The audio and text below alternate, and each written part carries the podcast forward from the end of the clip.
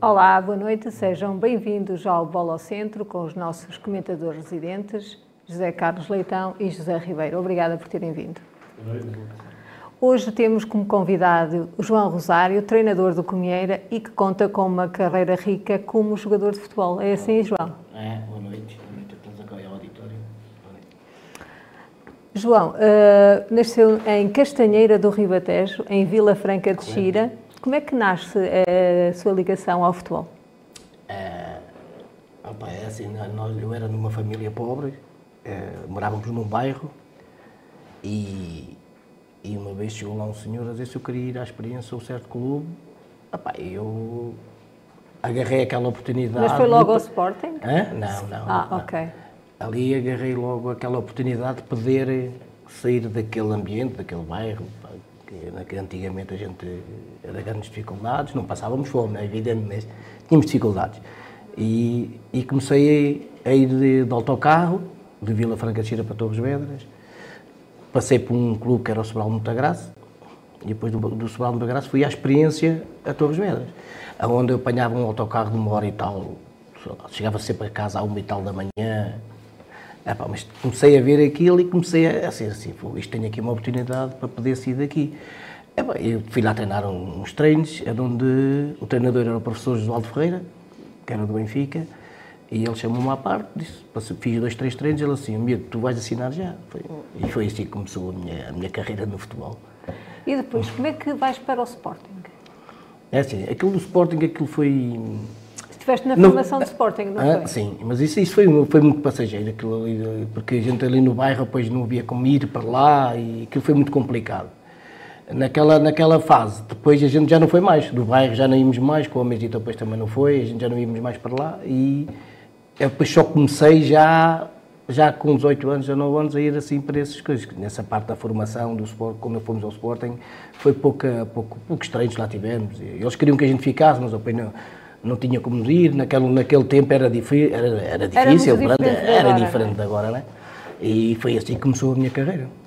Estiveste em vários clubes, na Sim. primeira divisão, no Torriense, Vitória uhum. de Setúbal, Boa Vista, uhum. Felgueiras, Vila Real, acabaste no Santa Marta, acho uhum. eu. Sim, sim. Qual foi o clube onde foste mais feliz e porquê? É assim, eu, onde eu fui mais feliz foi em Torres Vedras. Acho que aquilo é um povo fantástico já foi um povo que me acolheu como um filho na terra, pá. Uh, tanto a parte deles como a minha correspondemos e eu tive lá 5, 6 anos, subi aquilo para 5 vezes, tivemos 5 subidas. Ah, pá, é um clube que a mim diz-me tudo e é, para mim é sem dúvida o, o, clube que eu amo. Nunca mais foste lá depois de vires para o Norte ou ah, continuaste a ir lá? Sim, a minha carreira foi, estivemos lá, né? depois chegámos à primeira divisão. Uh, no ano a seguir Uh, fui para Setúbal, depois do Setúbal fui para Boa Vista, e depois chegando a Boa Vista, cheguei, fui a Felgueiras, onde era o, onde era o Jorge Jesus, o treinador. Tínhamos uma boa equipa até nessa, nesse ano. Depois voltei a, a Torres Vedras e vim para Vila Real. Foi onde eu aí fiz para 5, 6 épocas também. É onde eu acabei depois em Santa Marta como treinador e jogador. Muito bem. Qual foi o treinador que mais te marcou? Eu, é, é assim, é, o treinador que eu mais gostei em termos de trabalho de campo, para mim foi o Jorge Jesus. Porquê? É? Porquê? Era Opa, muito exigente? Era, era, muito exigente e muito inteligente. Ele punha as equipas a jogar futebol fantástico. Ah, também gostei muito do, do Manuel Cajuda, gostei muito. Mas o, o, Jesus, é assim, peca numa coisa, se como homem ele tratava a gente muito... Mal. Muito era mal, duro. Era duro. Agora, a perceber de futebol, foi dos gajos mais inteligentes que eu vi. Muito, gente jogávamos muito, pá. E nós, e nós naquele ano não mantivemos porque ele, com o Porto houve ali uma, uma confusão entre ele e gajos do Porto e aquilo não deu. Porque a gente na primeira volta estávamos em quarto lugar. E segunda volta não ganhámos a quase ninguém. É? É verdade, é? Isto é, o futebol, isto tem coisas graças. Mas foi, foram vocês que lhe fizeram a folha? Como se okay. diz ao treinador? Não, não, não. Pá, aquilo ali passou-se. É, é, foi naquela, depois a gente ganhava quase toda a gente, Velgueiras. Estávamos com o Porto. Pá, ganha, só que depois que começou a segunda volta, houve lá. A gente empatou em casa com o Porto e houve ali uma polémica entre. Pá, o João Pinto do Porto e aquelas coisas assim com o Jesus, que o Jesus nesse aspecto é um bocado, sabes como é que ele é, isso é, a partir daí, pá, os gajos disseram, nunca mais, vocês não vão ganhar mais nenhum jogo. E, oh, isto foi autêntico, não ganhamos mais coisa a ninguém. E descemos divisão, é verdade. A força do sistema. É. É e como é que vieste parar a Vila Real? Porque assim, eu, eu quando estava em Torres Vedras, a gente tínhamos um jogo é, importantíssimo que era na Maia. E o Espinho estava a jogar em casa, não me lembro agora com quem. Eram as equipas que poderiam subir. A gente era a única que tinha menos hipóteses de subir. E epá, aquilo em dois ou três minutos, aquilo deu uma volta fantástica. Aquilo. Porque em Espinho já estavam a festejar a subida e nós, e nós estávamos 2-2 na Maia. Após 94 minutos fizemos o, o 3-2. E, e depois, aquilo ali, houve malta daqui de, de Vila Real que foi lá ver esse jogo. E nessa altura eles já, já, já tinham falado assim mais ou menos comigo, só que eu ainda tinha um percurso para fazer, não é? Passaram uns anos, há coisas às vezes que acontecem, e eles ligaram, e, pá, eu aceitei a proposta e vim para cá. Isto foi em 1997? Tem para aí, sim. Como é que era o Vila Real naquela altura? É assim, uma das coisas que eu, quando cá cheguei, pá, foi bem recolhida, atenção, eu gosto muito do Vila Real, atenção. Uh, uma coisa que eu notava, notei quando eu vim para cá, como agora, acho que eu quando cá cheguei, o Vila tinha uma, uma espinha dorsal formada, Zé Monteiro, Jorge Cabelos, pá, eu cheguei aqui e encaixei bem naquela equipa. Receberam a gente, bem. Muito bem. E eles foram fantásticos. Pá, e naquela altura apostava-se muito também mais na formação. Lembro de miúdos que lá foram, André Lisboa, Fraguitos, Nuno Meias, pá, jogadores fantásticos, Toninho, jogadores fantásticos. Aquilo que eu acho neste momento, a gente aposta pouco na formação. Aposta-se pouco na formação e é, e é assim, todos os anos o Vila faz equipas novas. Porque isto também tem a ver, porque é assim, que a gente não consegue manter-se no Nacional, Opa, evidentemente que eles não vão levar é estes jogadores mais caros para a Distrital, não é evidente, não é? Como ao contrário, não é? Uhum. Na Distrital não vão levar os miúdos todos para, para cima, que isto é totalmente isso. Epá, é aquilo que eu noto. É, apostava-se mais na formação, acho então, que nunca se consegue estar uma espinha dorsal? Não se consegue ter uma espinha dorsal. Portanto, achas que naquela altura o clube, ou seja, era mais organizado do que é agora? 20 anos, mais de 20 anos depois? Opa, eu, é assim, eu não sei se era mais organizado, percebes? Aquilo que eu senti e que sinto neste momento, também estive aqui na formação do Vila, é nós, nós não se preocupamos, se calhar, a, a formar os jogadores, a gente preocupa, se calhar, que aquilo que recebem dos miúdos, aquilo, preocupamos mais com essas do que a gente pensar assim, pá, vamos trabalhar estes miúdos para se calhar ser de futuro a, equipa séniores do, do Vila. A gente não se preocupa com isso, a gente acho que aqui nesta, nesta zona preocupamos mais epá, a receber e, e não arranjar. E os pais, muito, eu pensei um, um erro que eu também acho, que também já fui, e sou neste momento também, o meu filho está comigo, eu não, eu não sou muito de acordo com isso só que ele não andava futebol, ele quis ir para lá. Muito, porque, epá, muito, nisto os pais também têm muito a ver com isso, sabes? Eu sou de acordo, eu sou de acordo, os pais deixar os filhos nos campos e as portas fechadas. É, porque mas podem não, assistir aos jogos. É? Mas podem assistir Sim, mas é assim, eu não, eu não estou a dizer que os pais, percebes, fazem por mal, não é nada disso, percebes? Epá, mas o pai diz uma coisa, o treinador diz outra. Epá, é um bocado complicado para os miúdos também, percebes? Agora, aquilo que eu acho de antigamente para agora é, pá, é quando vi cheguei cá, o, o Vila tinha uma equipa dorsal formada, é fácil encaixar dois ou três jogadores. Assim, todos os anos temos Começando a formar. Começando de novo é sempre mais difícil. É muito difícil. Certo? Todos os anos. É 10 divisão, pá, mandamos aqueles embora. Se sobe divisão, vai tudo embora que não serve. É, e isso é muito difícil para uma equipa manter. Tu eras um avançado veloz, hum? como é que reagias se estavas muito tempo sem marcar? Ficavas irritado? Como é que reagias? Ou reagias ah, pá, bem? Não, é assim, eu, até não foi uma coisa que eu, que eu não tive assim muito, muito tempo sem marcar. Normalmente, normalmente marcava, não... Pá, e tinha uma equipa que era fantástica. Como é que te definias como jogador? Ah, opa, um rápido, ah, dar tudo em campo pelo clube que eu estivesse, isso é uma das coisas que ninguém me pode apontar nada dei sempre tudo, mesmo ao Vila Real, dei sempre tudo, tanto como treinador como jogador. Hum? Agora as pessoas gostaram ou não gostaram, isso é outro assunto já. Isso é coisas diferentes. Mas aquilo que eu, pá, era a velocidade, a finalização, epá, e dava tudo em campo. Eras melhor que pé esquerdo ou que pé direito? Tanto fazia, às vezes eu não... Eras como o Cristiano, É, duas não, não, mas a sério, não, é assim, eu sou mais direito, não é evidente. Mas eh, eu estava com a esquerda também, não, não era assim um jogador que não, E também eras bom no jogo aéreo? não joguei. Ué, Fiz muito gols de cabeça, muitos, muitos. Isto Apesar às vezes tem a ver com o tempo de salto, Antecipação? antecipação. Eh, A tua, eh, acabaste a carreira no Santa Marta. Porquê Hum. que decidiste acabar? Já achas que tinhas dado tudo ao futebol? Já, já. Pá, porque aquilo depois eh, o gajo já, já entrava só aos bocados, aos 20 minutos, quando aquilo estivesse mal, o gajo entrava um bocadinho, mas depois fui perdendo naquele. E pronto, e depois já apareceu a oportunidade de ser treinador principal mesmo e pronto. E abandonaste? Ah, abandonei. O que é que sentiste quando abandonaste? Ah, pá, foi muito Foi difícil. difícil? Muito difícil. Ainda ia ali aos veteranos de vez em quando jogar, para sair, mas foi muito difícil. A gente, eu falo por mim, né? Epá, notava, faltava qualquer coisa ali. ali não era? Faltava ali qualquer coisa, mano. Eu cheiro, né? Epá, e pronto. E aconteceu, olha.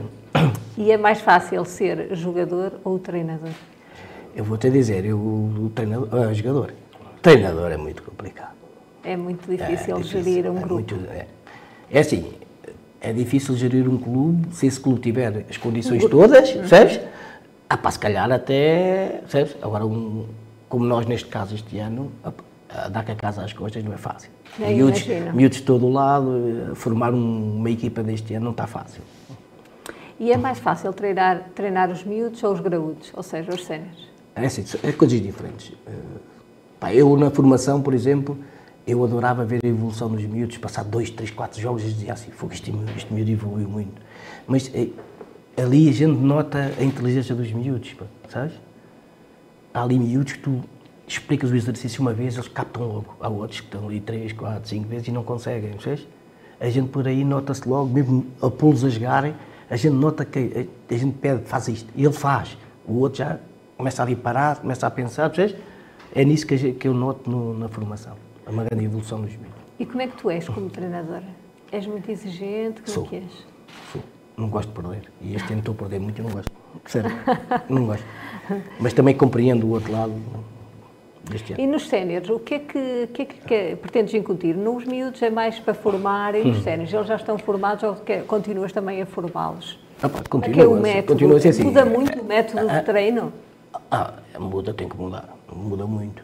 Porque o treino dos séniores é assim. Há, aquel- há aquelas equipas que já têm, eles, eles já sabem quase aquilo de cor e salteado, sabes? Agora, estes miúdos, como nós este ano, temos um plantel miúdos que não jogam há seis anos, há sete, há cinco, há quatro.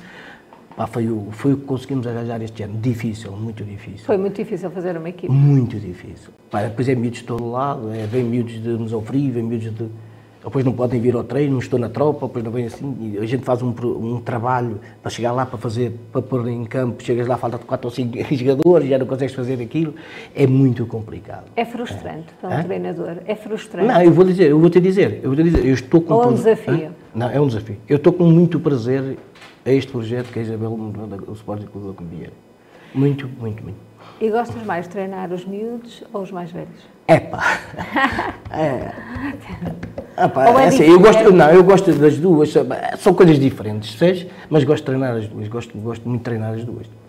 Eu queria saber porque é que decidiste sair de Vila Real na época temporada passada, onde treinavas os juvenis e quase chegaram ao Nacional. O que é que aconteceu? Epá, Se quiseres, é claro. Não, eu gostei muito de estar na formação no Vila. A gente.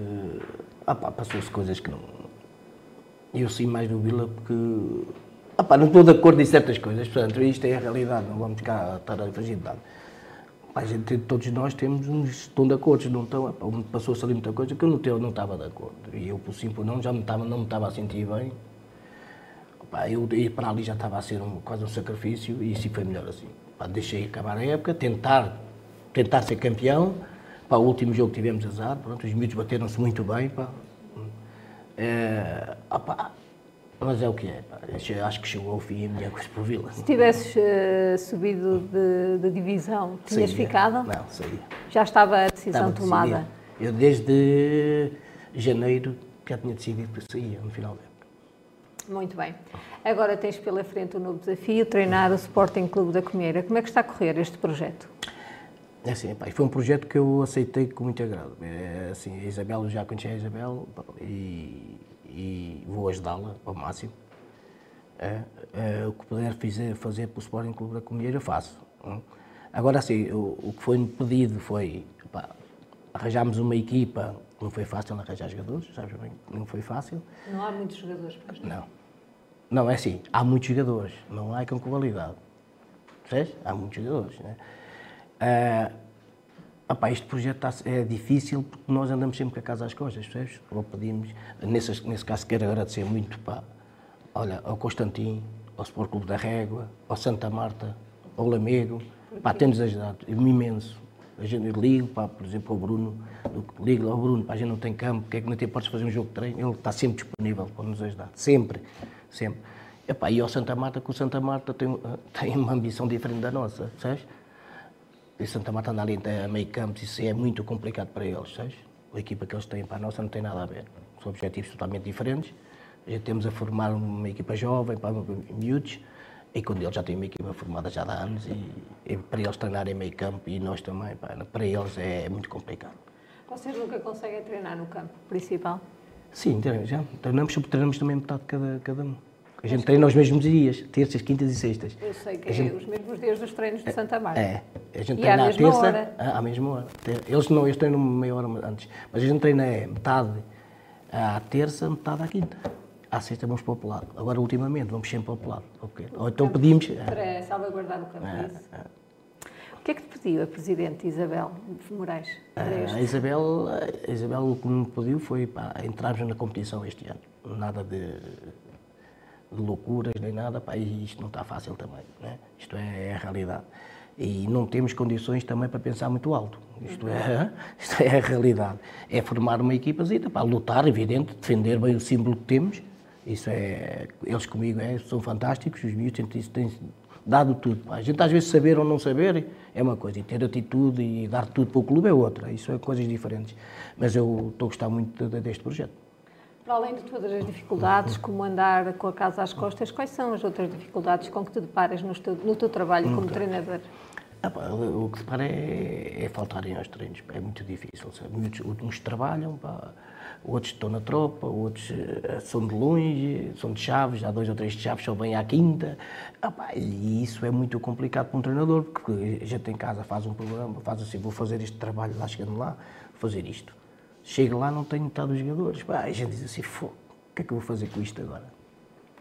E é. para os jogos aparecem todos ou também tens ah, dificuldade em fazer ah, a Isso vem tudo, não, isso vem tudo. Para os jogos vem todos. Ah, normalmente vem tudo. Não, mas os miúdos até estão, pá, evidente, temos de evoluir. Cada vez temos de evoluir mais. Os miúdos, do princípio, eu lembro-me que, pá, que aquilo é muito difícil. Eu vou-te dizer, eu punha as mãos na cabeça e dizia assim, o que é que eu vou fazer daqui? Isto é autêntico, pá. Até agora, para os miúdos têm sido fantásticos. Temos depois o velhote lá, também nos ajuda muito, que é o Costa. Tem-nos ajudado muito nesse aspecto. E é basicamente isto. Como é que defines o plantel que tens à disposição? É jovem, com misto também de... É, é um misto, é, é, um, é um misto, tem ali um ou dois que assim mais coisas, mas o resto é tudo malta nova. E depois o grande problema ali, o grande trabalho que se dá ali, que são miúdos que pá, há quase nem jogaram no ano passado, sabes? Há miúdos lá, por exemplo, o Costa já joga há seis anos, por exemplo. Temos lá o que o Ricardo Fonteles não joga a dois, o Seixas joga a três ou quatro. É, mas é quase o plantel todo. Só tenho lá três ou quatro que jogavam ano passado, que é o André, o central estava no Sabrosa, o Tabeira, o capitão de equipa, estava no Lordelo, e o guarda-redes, e mais um ou outro que jogavam. Os outros ninguém jogava, ninguém. Que foi um trabalho, não é fácil. Ah, tinha também o Tó, que estava no, no Museu Frio, e o Silvério, e assim. Agora o resto é tudo mal que não jogava, há anos. E como é que se motiva essas pessoas que deixaram, ah. eles estão Epá, motivados? É assim, uma das coisas é agradecer a eles, pá, sem eles não tínhamos feito a equipa. Isso é o primeiro ponto logo. Que eles, eh, outro ponto, pá, a Isabel também é uma pessoa fantástica, conseguiu falar com eles, eh, dá-se bem com eles todos, e eles também depois começaram a vir, pá, começámos a ver assim, que os primeiros treinos tivemos pouca malta, aquilo começou a crescer, e até agora, pronto, já temos a ficar já... Quantos jogadores tens? Temos 22 ou 23 por aí. Ah, então. Só que epá, é isso que às vezes, às vezes há uns que trabalham ao domingo não podem vir, depois é, é, é muito complicado andar ali gerir. É, é, temos que andar sempre a puxar de um lado para o outro. Assim, é. Como é a tua relação com eles? Ah, é fantástico, eles são espetaculares. Mas é diferente no treino ou fora do treino? Não, é assim, eu, eu normalmente no treino, pá, é respeito. Isso é logo é o primeiro ponto. Acaba-se o treino, eu vou, se for preciso, vou jantar com eles, na boa, tranquilo. Agora, no treino tem que haver respeito, tanto por mim como pelos colegas, primeiro ponto. E se eles não tiverem respeito, pá, é como uma concentração. Se eles não estiverem concentrados a fazer aquilo, não vale a pena estás a dar o treino que eles não, que não vai dar nada. E até agora, que balança é que podes fazer desta época do Comieiro? Olha, esta Até época, é positivo. É, sim, mas é assim, mas, mas pedimos estar melhorzinhos. Pá, tivemos um jogo ou outro, num, este jogo, por exemplo, com o Ursa.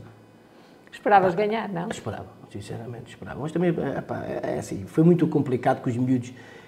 A minha equipa é assim, a, a minha equipa, se levar um gol, vai Fica muito abalada? Muito abalada. É então muito, tens que trabalhar esse, muito, esse aspecto. É muito, sério, agora se eu falar sério, a gente estávamos a ganhar um zero, levámos, empatámos um, e eles foi logo, depois, depois de passar um tempo é que eles começam outra vez, sabes? Porque é, aquilo é normal com os miúdos, pá, se calhar nunca subiram assim nestes jogos, assim. Tenho ali miúdos, se calhar, que nunca jogaram jogaram, percebes?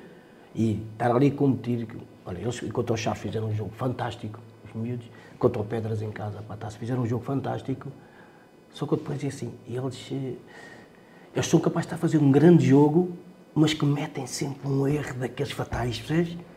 Isto é a concentração, é a formação que tiveram, percebes? Há ali jogadores que eu, eu, sei que eles não perdem a bola, mas há outros que tremem um bocado, percebes? E na hora, naquele momento a gente leva um gol e acabou. E como é que tu és uh, no, banco? És. Uh, Horrível. Horrível porquê? não, estou a falar, então. Não, mas eu uh, sou muito exigente, mesmo no jogo. Mas estás sempre a comunicar tô, com eles, tento, a ratificar posições? Porque eles, porque eles têm dificuldade, eu sei que eles têm. Que é gajo que não joga há anos, né? são jogadores que não jogam há anos, têm dificuldades. E eu tento ajudar, ao falar ali, tento ajudar eles nas posições, sabes? Epá, às vezes não dá. E eles ouvem? É? E eles ouvem? Eles, se calhar, estão a mandar, sei lá. Mas é, eles ouvem, eles até param, às vezes, normalmente. Como é que vês a competição em duas séries? É bom para alguém ou nem por isso? Ah, pá, eu assim, eu, cada um tem a sua opinião. Eu, na minha opinião, acho que era direto. Fazia, fazia um campeonato direto. Era, era Epá, isto vai ser porreiro, isto vai ser bom para os três primeiros. Mais nada. Os três primeiros daqui com os três primeiros dali vão ver quem é o campeão. Estes seis equipas vão estar fantásticas. Aquilo vai ser jogos competitivos. A gente vai andar ali. Vamos andar ali. É? É, não sei. Olha, isso se calhar não era preferível, se calhar, fazer 10 no, na Donra e as outras depois para lutar para subir, outras 10, percebes? Fazer qualquer coisa assim, pá, para descer, para que lhe dava mais, assim... Mais interesse. Ah, eu acho que sim, acho que dava mais interesse. Ter, um, por exemplo, 10 equipas na honra, outra na, na divisão de baixo, percebes? Depois um grupo a tentar para subir e outros para descer, eh, se calhar dava mais pique, acho, acho eu. E ficaste satisfeito por ficar na Série A ou preferia, ou tanto fazia? Ah, para, para, para, para, o projeto que, que, a gente tem, percebes? Num, que é para competir, não é? Além de, eu achar, além de achar que a nossa série é mais forte. Sim. É, Muito, é fortíssimo, é fortíssimo. Aqueles quatro equipas, tem quatro equipas, são fantásticas. Tens algum prognóstico de quem vai ganhar a série? eu, eu, sinceramente, a equipa que eu mais gostei foi do Chaves. Trabalho, pá, os jogadores em si, pá, é, eles metem uma dinâmica àquilo, a gente até a gente aguentar. Pá, o Régua, é que é mais experiente, mais, que para mim vai ser entre os dois. Não estou a ver. E a passagem, não sei se houve água ou pedras, não sei dos dois que, é que vai passar, vai ser difícil.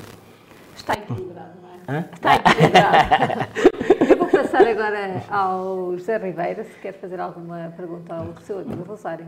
Claro, e a palavra que utilizaste é certa, é amigo, e nós e, somos daqueles há muitos anos, anos do futebol, anos. que nos conhecemos há muitos anos, e portanto, para já, parabenizá-lo publicamente pela carreira fantástica que teve como jogador, aí é a minha homenagem, a minha andou lá perto, mas sempre patamares mais baixos, eh, nunca cheguei a esses patamares, ao Nacional sim, à terceira divisão antiga, mas à segunda e à primeira como tu eh, não, eh, e para já parabenizar por isso e que foste um jogador fantástico. Como, como treinador, disputamos alguns jogos sim, e sabes sim. sempre a, é... a, nossa guerra, não é? No fim tem que, tem que, tem que imperar tudo. Eu vou falar futebol, claro. e nem, nem, muito antes até de, desse projeto. Uhum. E até se calhar, como, como falaste com a questão das, do futebol de formação, nem vou pegar por aí, porque eh, eu acho que nem tudo serve para treinar a formação e acho que vais exato. concordar comigo. É, exato. Exato. E é por isso que alguns projetos não vão para a frente. E, e, se calhar eu digo publicamente, não tenho medo de dizer, se calhar para o Vila Real tudo serve para treinar e não devia, porque depois chegas aos séniores, pedes para fazer certas determinadas coisas e eles não fazem, não sei, não porque não tiveram quem ensinasse. Claro. E porque eu acho que cada vez mais tem que ser assim. E nós, treinadores, a culpa é nossa. E eu claro. vou só dizer isto. Porque é que a culpa é nossa? Exigem-nos formação, exigem nível 2, tu tens nível 2, tu tens nível, 2, tens nível 3, então ainda melhor, nível 3, e sabes o quanto te custou isso, uhum. e depois há quem treine, uh, quase se oferece para treinar. É, é, é mau. E não, tem, e não tem condições. Portanto, nem, nem vou falar e, nisso. E não tem respeito pelos colegas, e não tem respeito. Não é? Isso, isso é, é verdade. Mas depois falta muitas coisas aos clubes. E aos pais. Então, esta questão da certificação, sou totalmente contra porque toda a gente mente na certificação. É, é verdade. Digo claramente, é toda a gente tem que o saber, não me importa, não me importa isso. Mas vamos falar de futebol, é, que eu gosto. É o melhor. Que eu gosto, que eu gosto. Eu sei que não, este ano para ti é difícil, mas a minha pergunta é nisto, é mesmo futebol. Agora, os homens modernos, é modelo de jogo, uhum. o plano de jogo, a estratégia. Eu sei, eu, eu, gostava de ter, eu sei o meu modelo de jogo, tu também, ainda por cima eras um gajo rápido na frente, gostavas bolas nos corredores, eu também, é assim que eu gosto, não gosto nada deste jogo interior, não venham cá com essa história, mas pronto, teremos que, vamos ter que levar com ele durante algum tempo. Eu queria saber era o seguinte, eh, eu sei que tens um modelo de jogo, tens uma, um plano de jogo e depois também há uma estratégia. Eh, eu sei que não tens os jogadores adequados ao teu modelo de jogo, é? nem mas podes ter um plano de jogo e uma estratégia. Eu não preciso que me digas isso, mas eu quero que é que tu pensas um bocadinho disto. Eu sei que não, há, não tens os jogadores todos para, disponíveis para aquilo que queres, tens que montar perante, aquilo que tens, não é? Mas consegues meter aqui alguma coisa, alguma dinâmica, eles vão evoluindo, consegues colocar alguma coisa na estratégia e no plano de jogo que te levem ao teu modelo de jogo? Sim. Uh, sim, é assim. Eu, eu, normalmente o meu modelo de jogo, normalmente jogo com dois trincos, 4, 4, 2, 3, 1. Normalmente é o meu sistema de jogo. Uh, aquilo que eu noto depois na minha equipa é a marcação, sabes? Eu, os miúdos, pá, não sabem fazer uma marcação porque se calhar não tiveram formação. Ocupação do falar, estás a entender? A ocupação do espaço e saber. Pá, nota-se um bocado neles que eles perdem-se muito, olham muito para a bola, percebes? E esquecem-se de olhar para. O resto. Aí, a gente aí consegue fazer um trabalho. O que é que acontece ali? Epá, é, é só, se há uma lesão ou um castigo, a gente está logo. Vai ser muito difícil ali. O que é que vai fazer? Vamos passar quase o treino todo a explicar a ele como é que vais fazer, mas sabemos que, a gente, que ele vai errar, só que tentamos que ele erre menos, o mais possível. Mas consegue-se fazer trabalhar bem essa parte. Ótimo. Ótimo. Carlos, queres fazer também alguma pergunta? Quero, claro. Eu sou do tempo em que o Rosário chegou a Vila Real, ah, praticamente. Chegou a Vila Real, falou aqui. Uh, muito bem, lembro do Rosário no Setúbal. Uh, chegou a uma, uma, fase também, foi de. marcou muitos gols na altura e ficou ali Uh, não sei quem eram os concorrentes, não é? mas, é. mas a vitória de Setúbal também. Na altura no Torres fiquei, na primeira divisão, fiquei em terceiro ou quarto, já não me lembro. Sim. Ficou o Cadete, o Domingos e um, um que jogava no Guimarães, que era o Ziado, acho. Ziado. Era fraquinhos, era fraquinhos. O Rosário, e, e fazendo a coincidência, é, aparecia nos cromos, na altura, ah. e não, não chamando... Mas, mas chamar cromo. Mas temos, não, mas temos os cromos, os cromozinhos dos jogadores que se fazia, não é, na altura, e o Rosário era um deles. Ou seja, a chegada ao Rosário ao Vila Real, na altura, nós, uma cidade mais pequena, uh, trouxe uma uma diferença e trouxe também uma dinâmica diferente ao, ao, ao Vila Real, certo? certo? Sei que saiu uh, não chateado, sim, mas sim. O, o, Rosário foi uma peça importante da história do Vila Real. Certo? Sim. Sabe, uh, pelo menos nesta altura, soube que, que era importante, foi um reforço importante, uh, e, mas a minha pergunta não era, não era, não era bem por aí. é a questão é de, passou por equipas boas, treino, muito treino, e ontem, curiosamente, o José Mota uh, estava a falar disso mesmo, que os treinadores agora, os treinadores modernos, e, hum. e pagando aqui também uh, na, na, aqui, aqui no Zé, uh, estava a falar nas esquemas de jogo e nas dinâmicas, parece que os treinadores novos que se esqueceram um, um bocadinho dos velhos. E eu queria lhe perguntar se, dessa sua experiência do futebol profissional, profissional sim, sim. na altura, uh, noutros tempos, mas quer dizer, atual, se para já se aprendeu muito com quem Uh, e se essas ideias que aprendeu anteriormente com, com, com os treinadores experientes, uh, agora consegue colocar em campo no Comieiro, agora na equipa sénior, no tempo atual? Epá, é assim, eu, eu, acho, na minha opinião, uh, tanto os treinadores antigos como os novos, eu acho que deve haver um equilíbrio entre os dois, sabes? Que isto é assim, nós, nós temos uma maneira de treinar de antigamente, mas nós, eu, pelo menos, gosto de aprender com os que estão novos agora. Trazem novos métodos e, epá, é importante a gente saber. Eu, isto nesse aspecto, eu, eu gosto de estar, a, epá, eu sou capaz de comprar livros para estar a ler ali um bocado naquilo. Não quer dizer que aquilo vai sair? Mas tento, tento, pá, eu gosto muito do Mourinho, Guardiola, gosto dos tons Guardiola, adoro. Sabes? Agora sim, se a gente consegue, se a gente conseguir pôr aqui o treino, isso é, depende, sabes? Já depende das condições que temos, isso é, é muita coisa. E dos jogadores. É dos jogadores que a gente vai ter, sabes? Mas é assim, eu, eu acho que é importantíssimo, isto é como o preparadores físicos, é, é pá, eu acho que é importantíssimo nós ligarmos e aprender uns com os outros. Eles, eles também, se calhar, têm a aprender connosco antigos, sabes? as pessoas antigas. Temos métodos de treino também diferentes.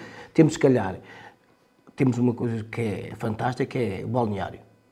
Pá, nós sempre capazes de mais saber, só de olhar para eles, eu vou dizer, eu olhando para ali para um atleta, juro mas isto, eu olhando para um atleta, eu sei se ele foi para a noite ou não, por exemplo. A sério, eu só olhar para ele. Sem falar? Sem falar. É verdade, isto é autêntico. É, é, é, mas é verdade, isto é verdade. Eu olho. Eu, eu, tive, eu não vou ter o nome, né, que é chato para o miúdo, mas é assim. Eu, houve um jogo que ele eu chamei-o ao balnear, lá ao meu gabinete, e falei com ele, sozinho? sozinho, abertamente. E o miúdo disse que tinha ido, pá, fantástico. O miúdo também foi fantástico, assumiu o seu mister. Não, não dá como, é, como é que o mister, o mister sabe? Opa, não estou, é fácil ver, muito fácil, meu. Hã? É fácil. E ele assumiu e disse, eu juro que não vou mais. Pronto. Então vou-te vou -te dar mais uma oportunidade. Até agora tem estado a cumprir. muito bem. Quer fazer mais um? Sim. Dar, dar a continuidade. Sim. Um, comieira. Sim. Pequenino. Sim. Uh, como é que é, é o regresso uh, do, do, futebol também lá? Sei uhum. que tem algum pergaminho. Uh, falou aqui da Presidente que, que fez uma força para voltar o, o Comieira. Como é que é os domingos do, quando, quando o Comieira joga em casa? É assim, a gente normalmente temos a jogar em Santa Marta, não é? Sim, mas, mas é, eu normalmente de Vila Real passo para comer lá para ir para Santa Marta. Mas a malta tem vantagem, tem puxado pela equipa, pá, eles sabem as dificuldades que a gente tem, né? a gente não tem que esconder nada de ninguém, percebes? A gente não pode estar ali a exigir coisas e, e pedir aos miúdos coisas que não se consegue fazer, percebes? Isto é... Mas eles têm sido fantásticos, pá. E o que eu acho é que ali, o, a, o Sporting da Comer já merecia ter um sintético, aquilo ali, pá, que, as pessoas estão ali, a Isabel, a Isabel é o grande sonho da Isabel ela faz de tudo para aquele clube. E acho que pá, haviam de ajudá-la mais. Então o que é que é preciso para, termos, para colocarmos um sintético na. Acho que isso tem a ver com a Câmara Municipal de Santa Marta, não é? Tem que fazer um pedido. É. Tem que fazer um pedido. Já tem um projeto, acho que já há projeto. Pá. Sim, sim, Agora é assim, é, é, pá, mesmo para nós e para Falta Santa Marta, mesmo é mau, tanto para nós como para Santa Marta, andarmos ali todos ali, é muito mau. Não é bom, não é, não é bom ah, não, para as duas equipas, não. Agora já mereciam ter um sintético. E, e, o projeto, e, o, e o projeto é, é, continuado, se calhar com o sintético é, as coisas modificam. O, o projeto, o, Rosário é, falou na equipa, está com a equipa às costas, não é? é essas dificuldades todas em treinar, é, mas isto é um projeto para quanto tempo?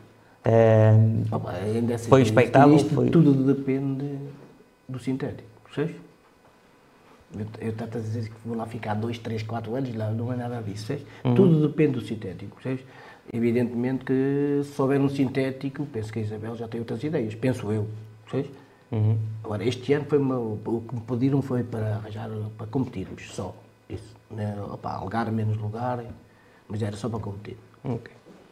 Rosário, mais uma questão. Eh, qual foi o momento mais marcante da tua longa carreira como jogador? A subida à primeira divisão do, do Torriense. 50 Isso. anos depois. Isso foi em que ano, sabes? Ui. As, as mal em datas, já estou a ver. Já não estou. Ah, não, em datas não. Não, não mas não, não, sei que, não me lembro mesmo que data é que foi. Mas sei que foi, foi fantástico aquilo. Como é que foi a festa? É, horrível, aquilo foi Quanto tempo Cheguei lá, fiquei sem roupa, sem nada e tudo sem cueca. Da Maia, da Maia, pá, depois avisaram a gente que aquilo estava tudo cheio, pá, completamente cheio. Mas vocês uh, venceram na, na Maia, foi Ganhámos isso? Ganhámos 3-2, subimos à primeira divisão. E depois foram para baixo, foi a loucura foi, quando chegaram lá. eu nem me lembro quando é que cheguei a casa, um dia ou dois depois. não, foi fantástico. Pá, 50, olha, 50 anos, já vestido com roupa, sei lá, do lado do treino, para o treino. não, que aquilo há 50 anos que não tinham. Não, não estavam na primeira divisão. Aquilo foi, foi fantástico. para mim foi uma. Ah, bem, eu também gostei muito de ter eh, feito no Santa Marta quando subimos também. Que o Santa Marta subiu aos Nacionais. Também gostei. Muito bem. Rosário, por mim é tudo. Obrigada é. por teres vindo ah. e muito sucesso. Tá, obrigado, eu é que agradeço por estar aqui com a malta, com o Zé e estar com eles todos, está bem? Muito então, obrigado. Obrigado eu. Tá bem? Obrigado. Vamos agora fazer um pequeno intervalo e já regressamos. É? Tá.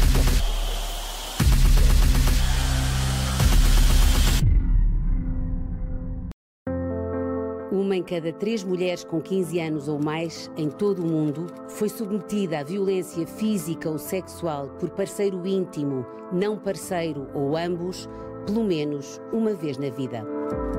Por todo o mundo, cerca de 137 mulheres são mortas pelo seu parceiro íntimo ou por um membro da família todos os dias. A violência contra as mulheres inclui assédio sexual, violência em contextos digitais e exploração sexual.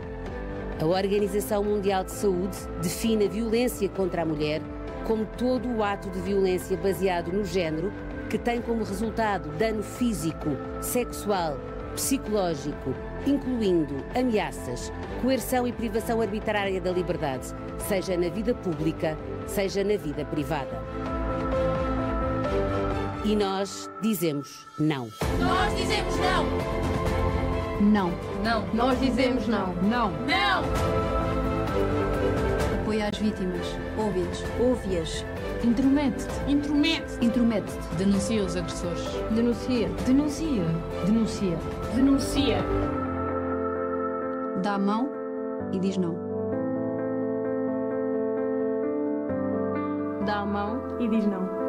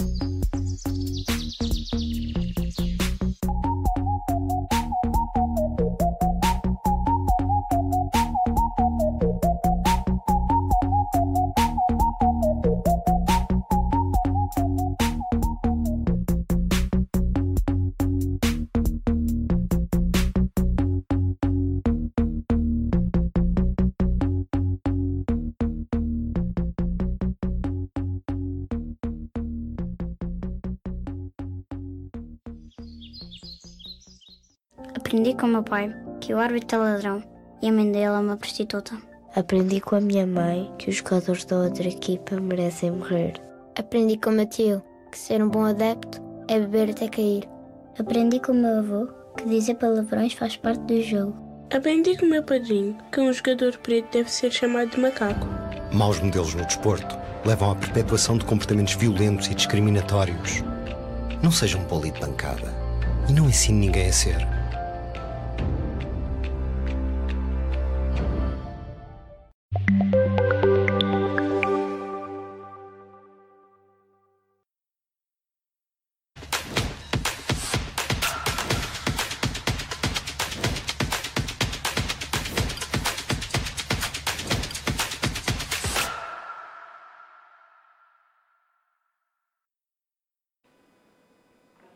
Olá novamente, vamos agora falar dos Jogos da Associação de Futebol de Vila Real.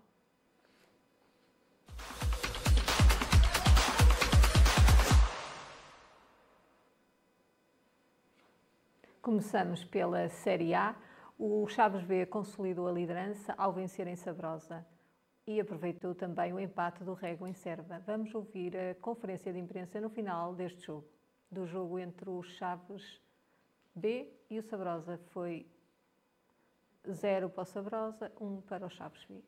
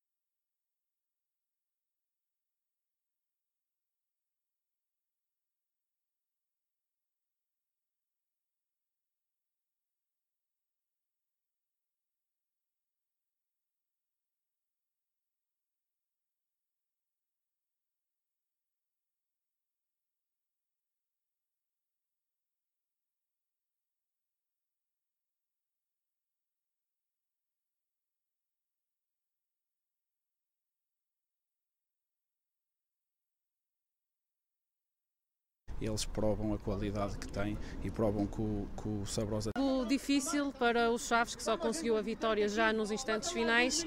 Estava à espera de um jogo tão difícil aqui em Sabrosa? Sim, sabíamos que, que seria um jogo com um grau de dificuldade elevado, porque o Sabrosa é uma equipa que tem muitos miúdos e miúdos com muita qualidade. Uh, mas a verdade também é que não, não estivemos num dia, num dia bom. Uh, já falei com os meus jogadores, eles também têm noção que não, não tiveram um dia bom, apesar de termos conseguido criar muitas oportunidades de gol. E na primeira parte tivemos pelo menos três ou quatro, na segunda também. Uh, mas o, o Sabrosa estava muito bem organizada, uma equipa muito compacta e criou-nos muitas dificuldades.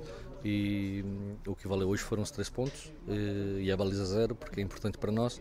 Hoje, não, não, se calhar o erro foi meu e também assumo um bocado da responsabilidade que não, não, não consegui que eles ficassem focados naquilo que era importante a 100% e, e a verdade é que não fizemos um bom jogo e a responsabilidade é minha.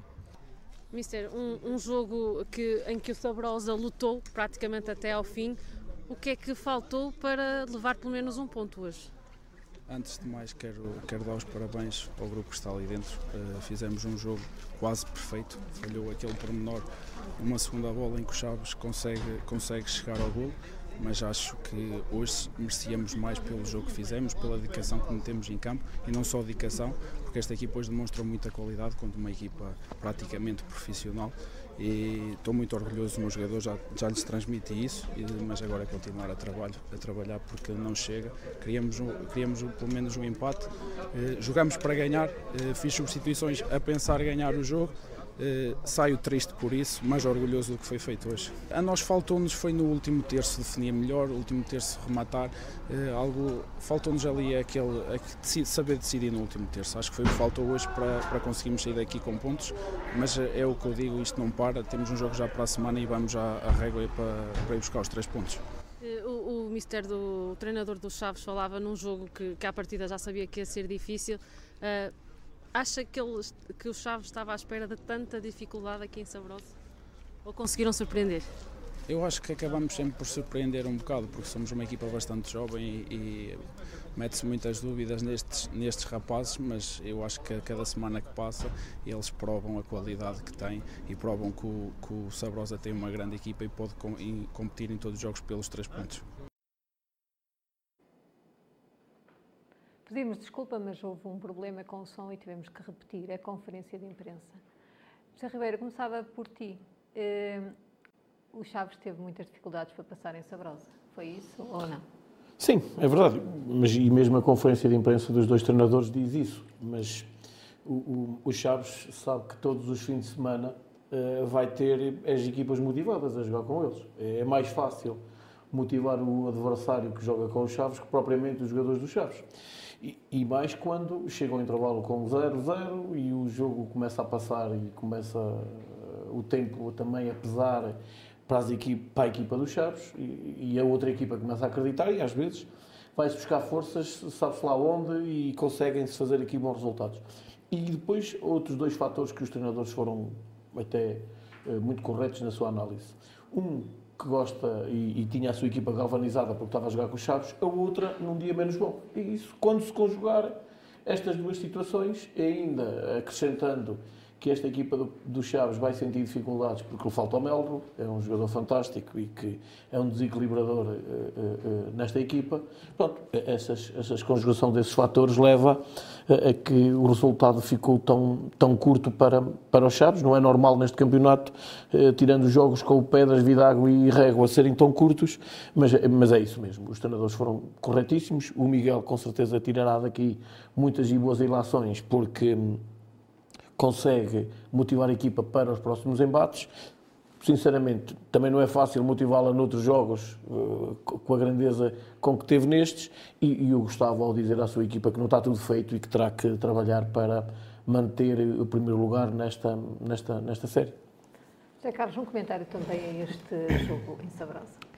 Sim, eh, de facto, eu na semana passada, quem nos segue aqui atentamente, disse que o Chaves iria ganhar, eh, ia ganhar, faltava saber por quanto. De facto, não me enganei, o Chaves ganhou, mas só foi por um zero. Uh, são, são, são jogos engraçados estes e a análise, e a análise posso fazer, complementando também aquilo que o Zé Ribeiro disse. Uh, o Sabrosa, treinador uh, na bancada, muitas lesões, vem de um jogo desastroso ainda para a taça que iremos, que iremos falar e de facto chega com, com a motivação a 100 uh, frente ao, ao Chaves B. Um, ehm, compartilho uh, com a opinião aqui do, do, do Zé Ribeiro, um, ehm, são, são equipas de, de, de patamares diferentes. Um, ehm, o Chaves uh, vai ter que se preparar, porque isto não vai ser uma, Uh, não vai ser trigolinho farinha amparo nestes, nestes jogos que faltam, para, pelo menos nesta primeira fase. Um, a equipa o, correu sério, sério risco de, de, de, perder pontos em, em Sabrosa, não terendo o mérito sequer a equipa do, do, do Sabrosa, e o treinador, uh, o Miguel Carvalho, disse isso mesmo, reforçando até o meio campo e podia até fazer uma gracinha, faltava a finalização da equipa do Sabrosa, então podíamos ter aqui, um, de facto, ou, ou, estarmos aqui a contar outra história, e eu tinha que meter a viola ao saco e, e, e dizer que o Sabrosa, de facto, foi uma, foi uma equipa que foi a primeira equipa, aliás. Um, impor uma derrota à equipa do, do, do Desportivo de Chaves. Um, não foi assim. Uh, as, as, quando, quando a equipa ou, ou, o coletivo não funciona, uh, a qualidade do, dos jogadores do, do Chaves, neste caso o Tiago Correia, acabou por uh, desatar esse nó uh, que, que, que, que, tardava, não é? Até por os próprios minutos, os jogadores já têm ansiosos, até porque o Desportivo de Chaves, lembro, nesta, à exceção do empate que teve, tem feito goleadas atrás de goleadas, aquilo que nós temos, temos ainda a falar. Foi, de facto, um jogo atípico necessariamente também uh, um jogo que não se esperaria atípico, até pelo, pelo, pelo histórico e pelos últimos resultados da equipa do, do, do Sabrosa, uh, mas o futebol, e principalmente o nosso e da nossa associação, tem estas coisas engraçadas que um, de um momento para o outro tudo muda, a realidade muda, e, e vemos aqui uns Chaves com muitas dificuldades uh, para, para levar os três pontos novamente para, para a cidade de Chaves, que bem precisa, depois do jogo com, da equipa sénior com o Benfica, levar três pontos. O Serva empatou com o Régua, 2-2 foi o resultado final. O Régua esteve a vencer por 2-0, mas acabou por empatar. Zé Ribeiro, um comentário a este jogo. Sim, mas acho que das três equipas desta série, Chaves, um, o Régua e o, e o Pedras, penso que seria o jogo mais difícil. Uh, tínhamos falado disso na, na, última semana e falamos que um, o Régua, depois uh, do confronto da taça e, e, porque joga duas vezes com o mesmo, com o mesmo adversário, uh, poderia, em termos físicos, ter, ter, ter mais dificuldades. Eu acho que foi isso que aconteceu. Há também uma questão de lesões no, na equipa do Régua que nós sabemos que nas outras equipas, às vezes, falamos aqui do Constantino algumas vezes, que tem alguns jogadores lesionados e que lhe custa a equipa a manter o mesmo, o mesmo, o mesmo caudal ofensivo e defensivo. Portanto, e aqui o Régua é igual. Uh, teve a ganhar 2-0. Sei que tem um golo anulado que seria o 3-0 uh, um, e nem sequer vou pôr em causa se é bem anulado ou não, que a gente nem, não, não tivemos presente, não, não sabemos, mas poderia matar o jogo, como se diz em termos futebolísticos, matava o jogo 3-0, não o conseguiu. Na parte final, uh, um, o, o Serva acabou por buscar forças onde onde já não as havia e acabou por, por empatar em casa. Sabemos que o Serva não era isto que vinha a, a, a, jogar. Neste jogo da taça com o Vila Pouca já mostrou um ar da sua graça, portanto, eu acho que também vão cimentando as, as ideias do treinador, alguns jogadores também a recuperar algumas situações e do outro lado a perder jogadores, como é o caso do Fred, e, e, e só para ver que o Ferraz faz 70 minutos e se calhar já não jogaria há algum tempo, portanto há aqui alguma, alguma dificuldade. O Simão, que é um jogador que tem que ser gerido porque vem de uma ruptura de ligamentos, tem que ser gerido com algumas pinças, eh, se assim se pode dizer, a fazer 90 minutos, portanto também a fazer aqui um esforço o Simão para, para ajudar o seu clube. Qualquer das formas, eh, está dentro daquilo que é empatar. Se calhar também vem mostrar a agentes da régua que este plantel precisa de ser alargado e precisa de mais gente para disputar a próxima fase. Muito bem. O Pedras Salgadas regressou à vitória, às vitórias e logo uma goleada frente ao Lavento. José Carlos, um comentário a este jogo. Exatamente, a equipa de Pedras Salgadas, eh, três jogos sem vencer, a eliminação da taça distrital frente a eh, eliminação da taça, da, da taça distrital eh, e agora um adversário que não, o mais foi fácil, o ideal? foi o ideal para a equipa do, do Pedras Salgadas, quanto a mim, para, para retomar os ânimos. um jogo de sentido único, a equipa de Lordelo tem, tem feito o seu campeonato, um campeonato diferente, uh, se calhar, destas equipas que nós estamos a falar, principalmente o Pé das Salgadas. Uh, pronto, uh, aproveitou eh, também a fragilidade do, do, Lanterna Vermelha, pouco, pouco a apontar, pouco, era, um, era um resultado expectável da equipa do Pé das Salgadas e Lourdes continua a sua a sua saga por, este, por esta série, a tentar, e ilações também do, do, do, Rui, do Rui Gonçalves, que em todos os jogos de certeza que o livro de apontamentos vai, vai crescendo para termos um Lordale se calhar mais forte na próxima temporada, mesmo ainda no final desta temporada, um, tentando aproveitar aqui uh, estas e o conhecimento deste, destes, destes jogos. Acho que aqui, um, falando uh, como, os, como os petis e os traquinas na, na, formação, o resultado aqui para a equipa de Lordale penso que já, já será o menos importante, será a competição. O Sabroso recebeu o Vidago e o Vidago acabou por vencer por uma bola a zero. Zé Ribeiro, um derby emocionante este em Sabroso. Sim, é verdade. E com duas equipas moralizadas. Ambas venceram por penaltis os seus jogos da taça, portanto era, era, era com a moral em cima as duas equipas.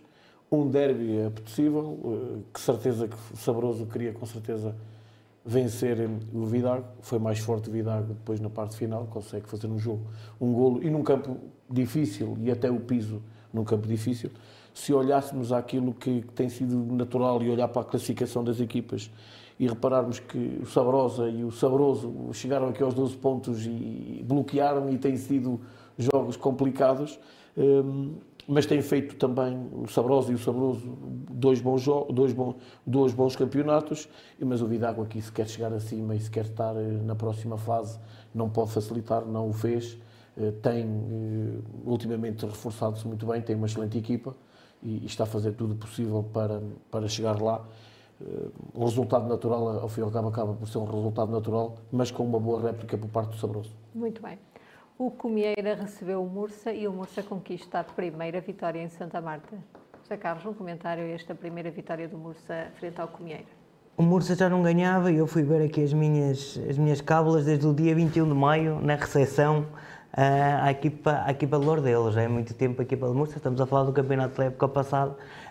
o Mursa foi, de facto, como disseste, a primeira vitória do Mursa, uma vitória arrancada a ferros, uma vitória que até teve o, um, um, dos goleadores foi o, próprio treinador, uh, o Tiago Nobre, que acabou por marcar um, dois, um dos golos uh, desse, desse encontro. Tivemos aqui também o, o técnico da Comieira expressou-nos também as dificuldades que o Comieira tem passado eh, e não nos podemos esquecer que havia, há, há, duas situações neste fim de semana que, que ocorreram. Um foi a taça e os jogos da taça. Que trouxeram um bocado de moça para, para o fim de semana desportivo, digamos assim. E depois é o facto de uh, os jogadores não, uh, não, não terem a capacidade não é, de, de recuperarem uh, como aquilo que estão habituados, até porque não são jogadores profissionais, têm o seu trabalho, têm as suas preocupações. Estar a jogar à quarta, estar a jogar ao domingo é muito complicado e depois tem, tem a ver com, com, com as incidências do jogo, como dissemos muito bem.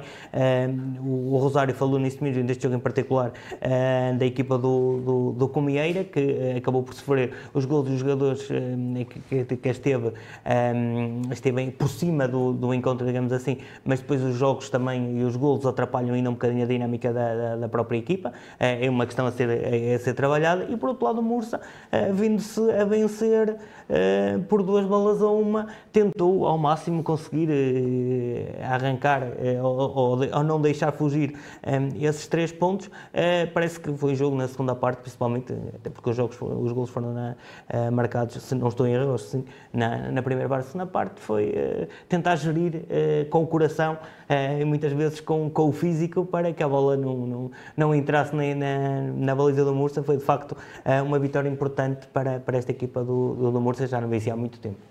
Muito bem, vamos então agora passar para a análise da próxima jornada e começo logo pelo Chaves B Sabroso. José Ribeiro, o que é que podemos esperar? Uma goleada ou nem por isso?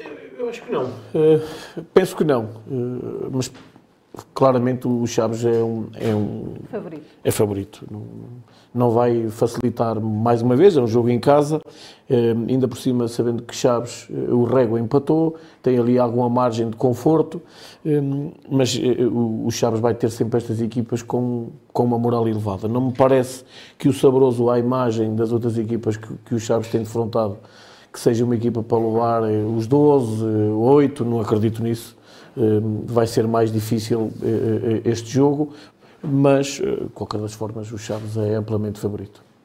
O Vidago recebe o Comieira. O Vidago também é favorito, Carlos? Claramente favorito. Sim, a equipa do Vidago tem vindo a, a, ter melhores prestações do que aquelas que nós já, falamos aqui. Uh, acordou uh, para o facto de, de, daquele terceiro lugar, digamos assim, colocando o Régua, nós falamos tempo o Régua e o, um, e o Chaves B um, num patamar superior, digamos assim, uh, para, para, para atingir esta, esta primeira fase da, da Série A. e a equipa do Vidago viu aqui um nicho, teve um, um bom jogo para, para a taça, um jogo até de desgastante uh, para, a equipa, para a equipa do Vidago e uh, chega aqui uh, e depois desta jornada chega numa vitória, como o Zé Ribeiro falou muito bem, com o Sabroso, que é uma equipa a terem atenção neste, também neste campeonato.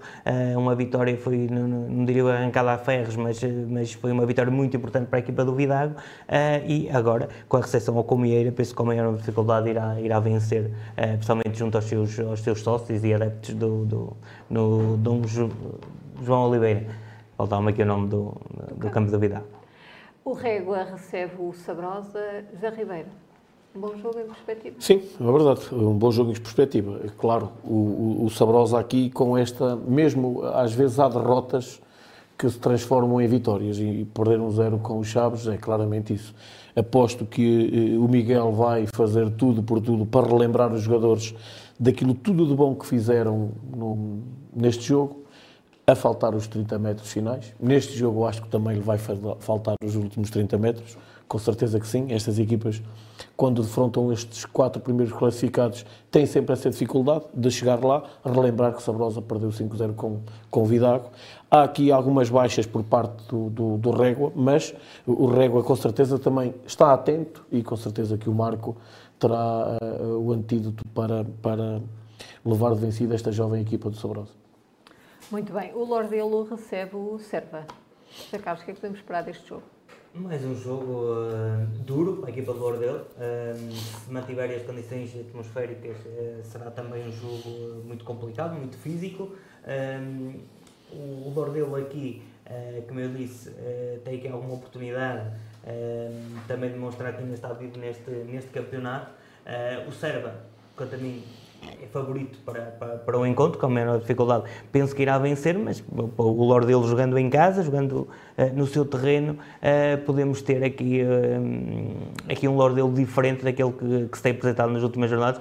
Como eu disse, em termos de, em termos de, de, de apontamentos, o Rui Gonçalves já, já terá já terá a agenda cheia, daí que esperemos que os coloquem em campo e, e que o Lorde dele consiga aqui, aqui um resultado diferente. Uh, o Serba é uma equipa uh, potencialmente poderá fazer isso, mas por outro lado também podemos ter um Serba uh, aguerrido, forte e, e, será mais um, mais um jogo de Lorde dele, vamos ver.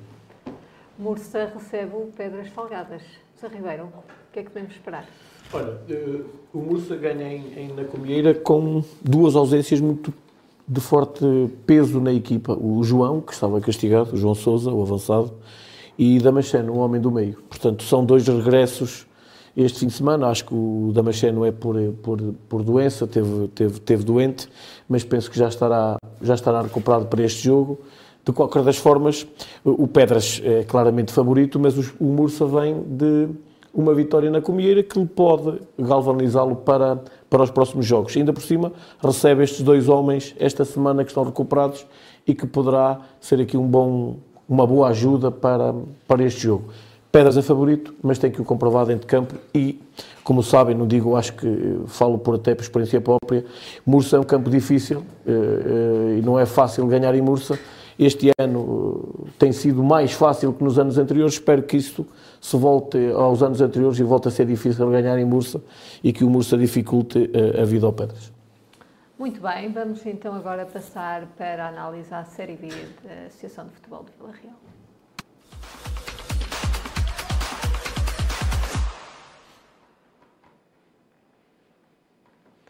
O Constantino impôs um empate ao Santa Marta, que perdeu a, liderança. José Ribeiro, um comentário a este jogo. Olha, um bom jogo. Eh, uma equipa que estava, que vinha de descanso, que era o, o, Santa Marta, eh, que não tinha jogado no fim de semana anterior, jogou a meio da semana e um Constantino começa a ter as suas peças no lugar certo, começa a ter mais uh, peças para, para mexer. Um, sei que houve bastantes até oportunidades para as duas equipas. Pelo meio, depois houve ali algum, algum equilíbrio. Na parte final, depois o, o, o Santa Marta também ficou reduzido a 10 isso também tem aqui alguma influência, e ficou reduzido a 10 pelo, pelo um homem que é o seu avançado, o Mica, e, e quem conhece o Mica, eh, vou dizer este, este termo, não é pejorativo, é chato naquela frente de ataque. Ele sozinho consegue chatear aqueles quatro defesas, ou três, dependendo do, do sistema com que a equipa adversária joga, eh, porque agora dá muito a mudança do a defesa a 4 ou a defesa a 3, ou a 5, se tiver que ser muito massacrado, entre aspas. Mas parece que foi um bom jogo, com muitas oportunidades na parte inicial e na parte final do jogo, algum equilíbrio pelo meio, um, um empate que se, que se ajusta e acaba por também eh, tirar o primeiro lugar ao, ao Santa Marta, mas eh, continua a ser um dos favoritos a passar à próxima fase. Muito bem, o Mondinense recebeu o ATEI e venceu por 4 bolas a uma José Carlos. Sim, de facto hum, é um jogo é um jogo especial, um jogo entre vizinhos, é, é, é sempre um jogo que requer muito muito empenho e, e, preparação. Sabemos bem como é que é este Mondinense Mondinense atei uh, para as duas equipas.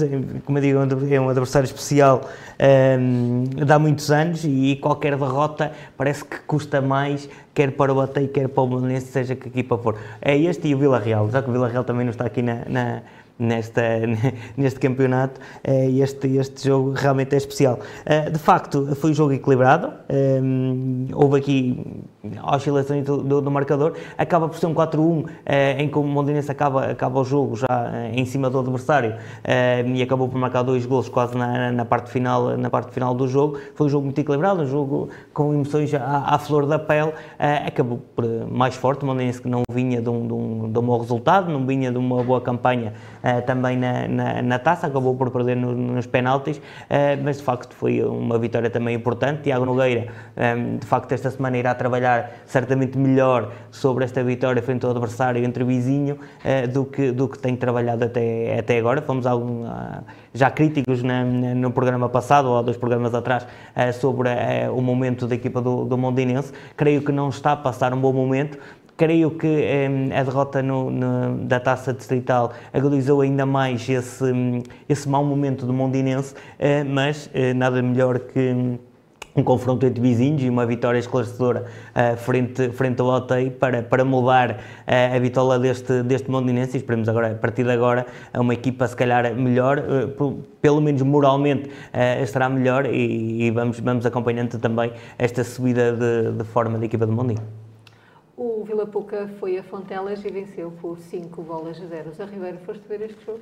Não, por acaso não. Eh, mas teve informações e, e, e até o informações. Esteve novamente em destaque. Mais uma vez, eh, o Vila Pouca entrou muito forte. Eh, já que estás a falar no Dani, é o melhor marcador desta série, com 8 golos, e, do lado lá o João Nuno com 9. Mas o Dani entrou muito forte. Dani barra Vila Pouca, como é óbvio.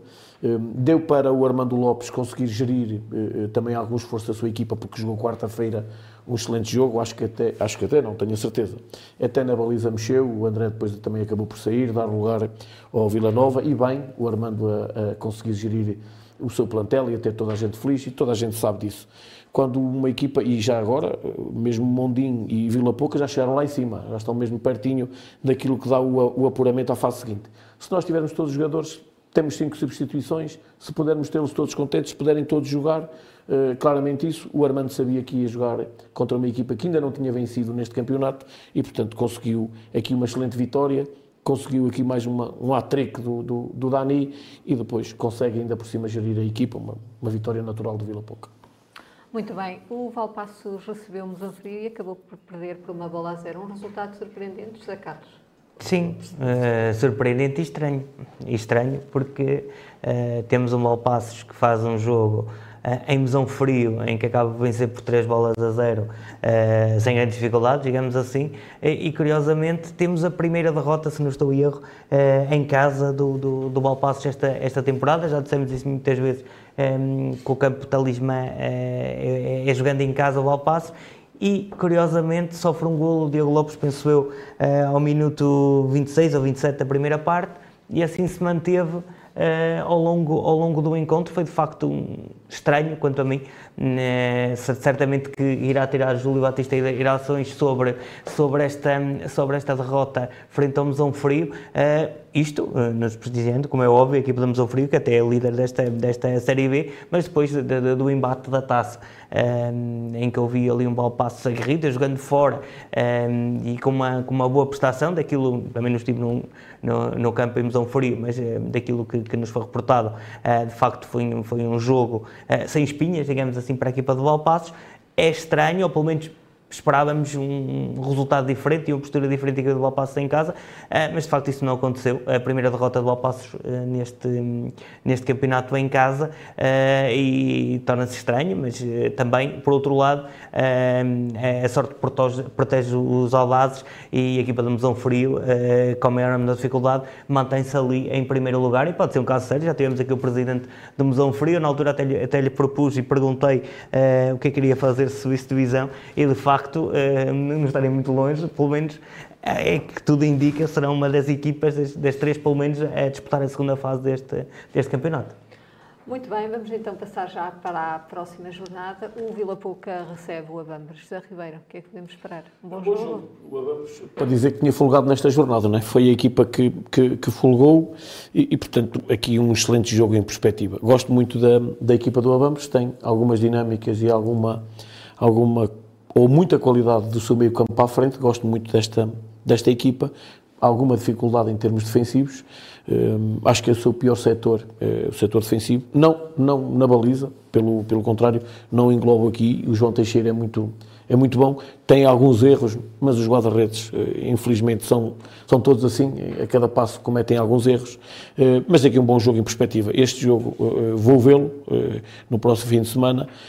Vejo aqui alguma superioridade por parte do, do Vila Pouca, mas terá que a materializar em campo, porque senão, e porque se dormir um bocadinho no pedaço, com a qualidade dos jogadores que, se reparares, depois os melhores jogadores a seguir ao Dani são os dois jogadores do Abambres. Portanto, há aqui também alguma qualidade em termos ofensivos. Uh, penso que o Vila Pouca é a melhor defesa neste momento desta série, mas tem que ter cuidado porque o Abambos está à espreita e quer chegar lá em cima.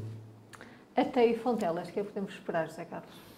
É uma vitória, do, quanto a mim, do, do Atei. O Fontelas ainda não, não conseguiu pontuar, esta, tem zero pontos, não conseguiu pontuar neste campeonato. Curiosamente, uma boa prestação na, na, na Taça acabou por vencer um, a equipa do, do Abambres, mas uh, com maior dificuldade, penso que aqui o Fontelas um, poderia ter aqui um, um apresentador na, na, nesta jornada, no fim de semana passado, uh, na recepção ao, ao, Vila Pouca, também se calhar teve azar no, no, no calendário também, uh, calhar a equipa do Vila Pouca. As locações nós falamos à TEI não é fácil, a TEI de uma derrota 4-1 entre vizinhos, que facilmente quer esquecer essa, essa derrota e, e penso que o Fontelas vai ter que, vai ter que ter, um, vai ter que ter muita força anímica para, para o que falta do campeonato, porque com zero pontos um, à sétima jornada, no caso, ao sétimo jogo da equipa do, do, do Fontelas, acredito que não seja fácil um, treinar uh, e olhar para esta tabela classificativa, mas aqui, neste momento, não há ponto de, de retorno, ou seja, daqui já não, já não baixa, tem, tem é que mostrar efetivamente uh, a qualidade que existe no Fontelas, efetivamente, uh, sabemos, sabemos bem isso, ainda não, não foi concretizado em pontos. Uh, penso eu, e, respondendo à tua questão, não será no campo do Atei, mas cá estou eu para, na próxima semana, para dar a cara e dizer que, que, que, estava enganado nesta, nesta previsão, mas penso, penso a mim que o, que o é claramente favorito para este encontro. Mas é o frio londinense. José Ribeiro.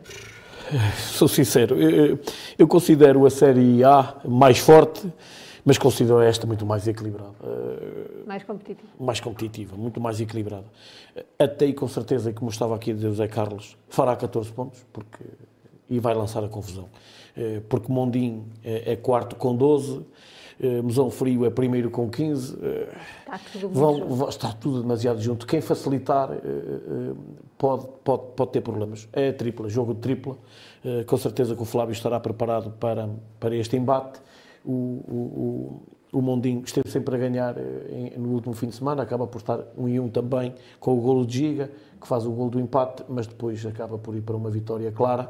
Está moralizado, está a começar também a cimentar algumas ideias do treinador e, e, e alguns jogadores também estão a regressar à sua forma ideal, que às vezes demora-se mais um bocadinho, e portanto é mais um jogo para lançar esta confusão.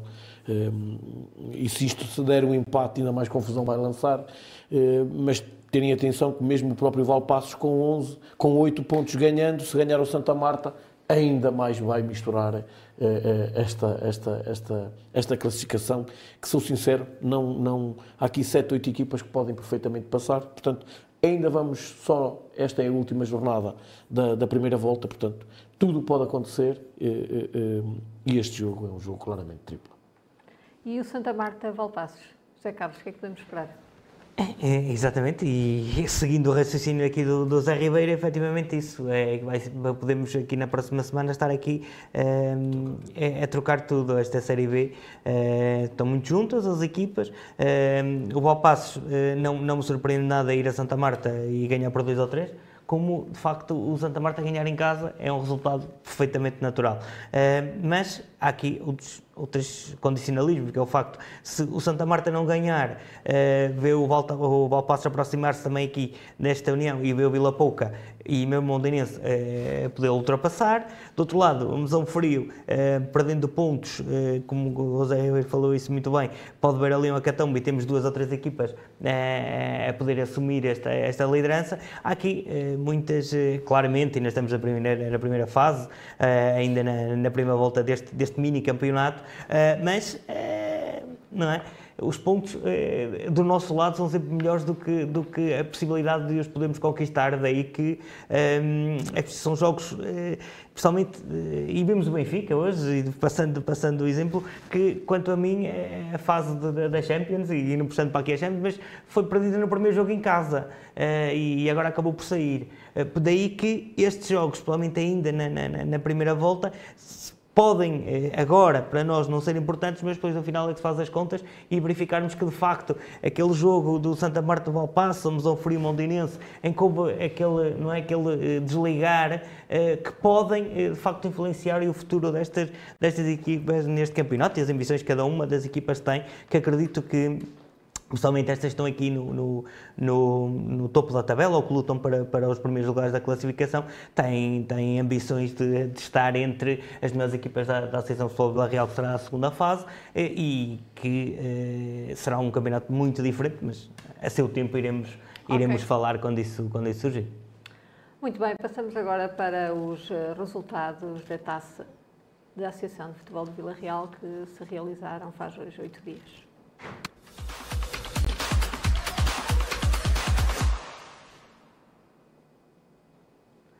O Sabrosa recebeu o Constantino e acabou por ser eliminado com uma goleada. José Ribeiro, esperavas este resultado? Não, e vá-se lá perceber de, de, de, futebol e às vezes fazer previsões. E sabemos que estes jogos da taça é, é, é, a festa do futebol, é a festa do futebol distrital e que toda a gente ambiciona uh, chegar à final. E, e, acho que é uma competição muito bonita esta, esta da taça. É, eh, eu já ganhei três desta taça da associação e seguidas, e sei valorizar eh, nos tempos áureos do Mursa, eh, sei valorizar o quanto é bonito chegar à final da taça. Não esperava um resultado tão, tão volumoso, mas é aquilo que eu tenho vindo a dizer do Constantino. Começa a receber novas peças, começa as coisas também a funcionar. É surpreendente o resultado, sim, até porque depois não nos podemos distanciar um do outro, depois o resultado até faz o Sabrosa com os Chaves, não proporcionava isso, mas o, para o Bruno, o meu chapéu pela, pela, pela passagem nesta, nesta eliminatória, com todo o mérito, com certeza. Outro dos clubes que passa é o Fontelas, que surpreendeu a Bambras por 3-1. Zé Carlos. Sim, foi, foi um, também uma cópia da, da jornada anterior, com o mesmo resultado, mas com os, as equipas eh, ao contrário, ou seja, uma vitória clara da equipa do Fontelas, como eu disse, há bocado estamos a falar uh, do próximo encontro do Fontelas, sabemos que há ali qualidade, este, este, um, este encontro da taça, quanto a mim, só se for a termos anímicos, porque as equipas são as mesmas, os campeonatos são os mesmos, mas realmente é chegar e preparar o jogo para uma taça, seja ela distrital ou nacional, e preparar o jogo para o campeonato, é completamente diferente e conseguimos ver isso só pelos resultados que estão aqui. São resultados diferentes, é um jogo especial, é um jogo, uh, uh, este foi ao, ao dia 1, à quarta-feira, só aí é, é completamente diferente. Até no próprio estádio, aquelas pessoas que vêm aqui, até o dia de, de Todos os Santos, um, há muita gente que, que, que, regressa às suas terras e acompanha também ao futebol. Há muita gente uh, que vem e já é uma, já é uma tradição, digamos assim, este, este, este dia 1 para jogos da, da, da taça. Uh, foi de facto uma vitória uh, importante, fora da equipa do Fontelas.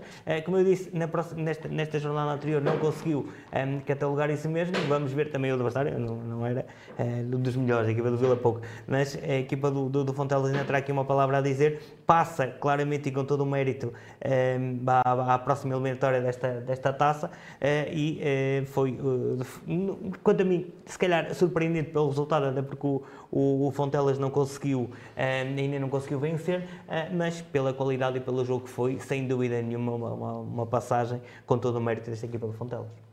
O Pedras Salgadas acabou afastado ao perder novamente Correga por duas bolas a uma, a Ribeiro. Sim, é verdade. Eh, com certeza que foi um excelente jogo e foi decidido nos pormenores. Eh, houve também eh, equipas com, com, que, foram, que tiveram jogadores expulsos. Não, não é fácil depois, nestes jogos equilibradíssimos, perceber isso. O Pedras faz um autogolo.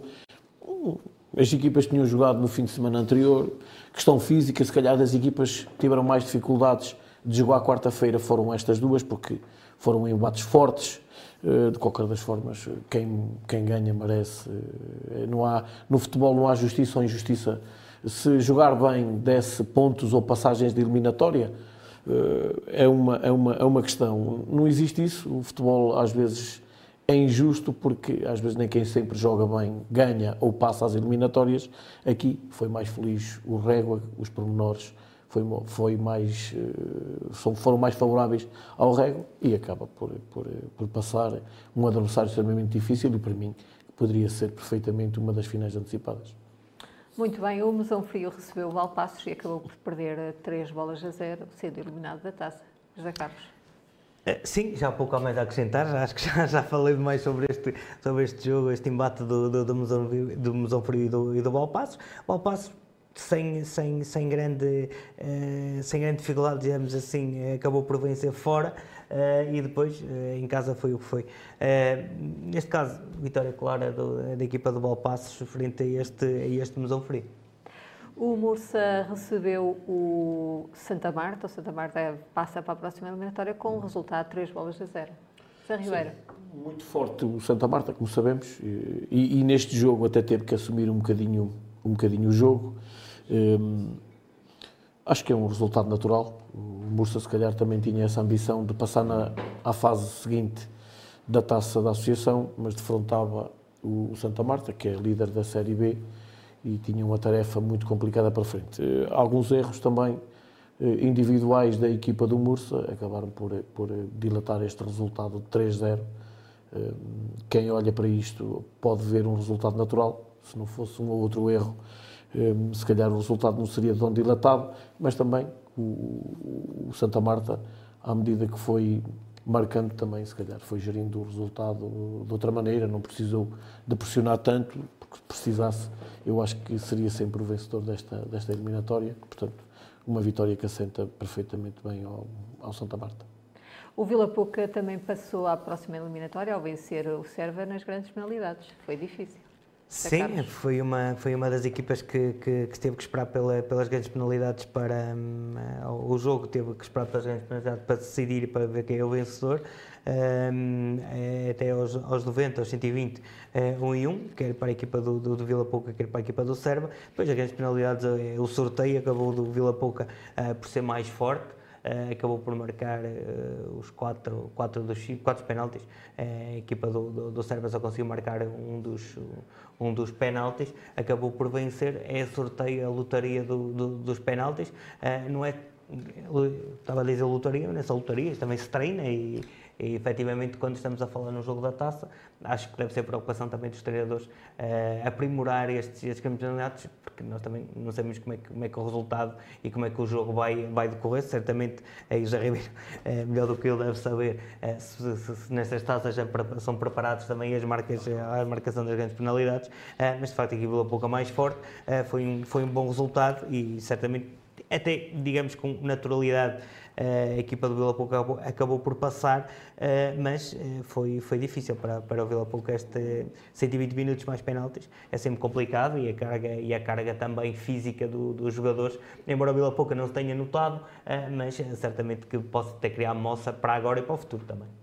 O Mondinense recebeu o Vidago e acabou por ser eliminado, mas também Sim, nos penaltis. É verdade, é, também um excelente jogo e o Vidago sempre por cima. Ó oh, Márcia, só para complementar aquilo que disse o Zé Carlos em relação ao jogo do Serva Vila Pouco, eu estive lá. O, o Serva nem sequer acerta na baliza nos dois primeiros penaltis. É, portanto, não é uma é sorte, existe também, mas a sorte dá trabalho e tem que se trabalhar e fazer fazer por isso. É, portanto, não não não foi feliz o, o Serva mas em dois, os dois primeiros penaltis nem sequer na baliza certa. Portanto, eh, eh, facilitar aí a vida para, para os homens de, de, de, de Vila Pouca. Eh, neste jogo era um embate de titãs. o, o Mondinho precisava disto para, para sair de, de, daquela posição em que se encontrava. E às vezes estes jogos do mata-mata e da taça ajudam isso mesmo, as equipas a galvanizar-se e a vir cá para cima. Uh, Vidago sempre na frente, o Mondinho sempre atrás do resultado foi feliz depois nas, nas, grandes penalidades, mas lá está. Eh, não vi essas grandes penalidades, mas é isso mesmo. É trabalho, é, é, é às vezes mais serenidade na hora de finalizar. É, foi feliz o, o Vidago e, e, está na próxima eliminatória. O Sabroso também está na próxima eliminatória ao bater o Atei também nos penaltis, José Carlos. Uh, sim, uh, acabou a equipa do, a equipa do Sabroso por, por ser mais forte, lá está, voltamos ao mesmo. Uh, jogos, jogos da taça, jogos difíceis, o Sabroso fazer um bom campeonato, até também igual a, a si próprio e também a pensar se calhar no fim de semana com, nesse, nesse embate com a equipa do, do, do Mondinense, a darem tudo, duas equipas aguerridas, duas equipas que têm demonstrado bom futebol, tendo em conta as condições, principalmente o Sabroso muitas vezes já há há dificuldades, pensamos o Saboroso, o Campo da Avenida, etc. Um, mas tem sido também talismã esse, esse, esse campo para a equipa do, para a equipa do Saboroso. Certamente aqui neste jogo não, não, não foi exceção. Acabou uh, por ser mais forte, digamos assim, uh, e uh, normalmente o futebol não engana. e depois dos penaltis, a equipa do Saboroso, certamente com todo o mérito, acabou por passar à próxima eliminatória da taça. Muito bem, a próxima eliminatória penso que será em fevereiro de 2024, não é, Zé Ribeiro? Sim, é verdade. Vamos então passar agora a analisar os jogos do Campeonato de Portugal, Série A.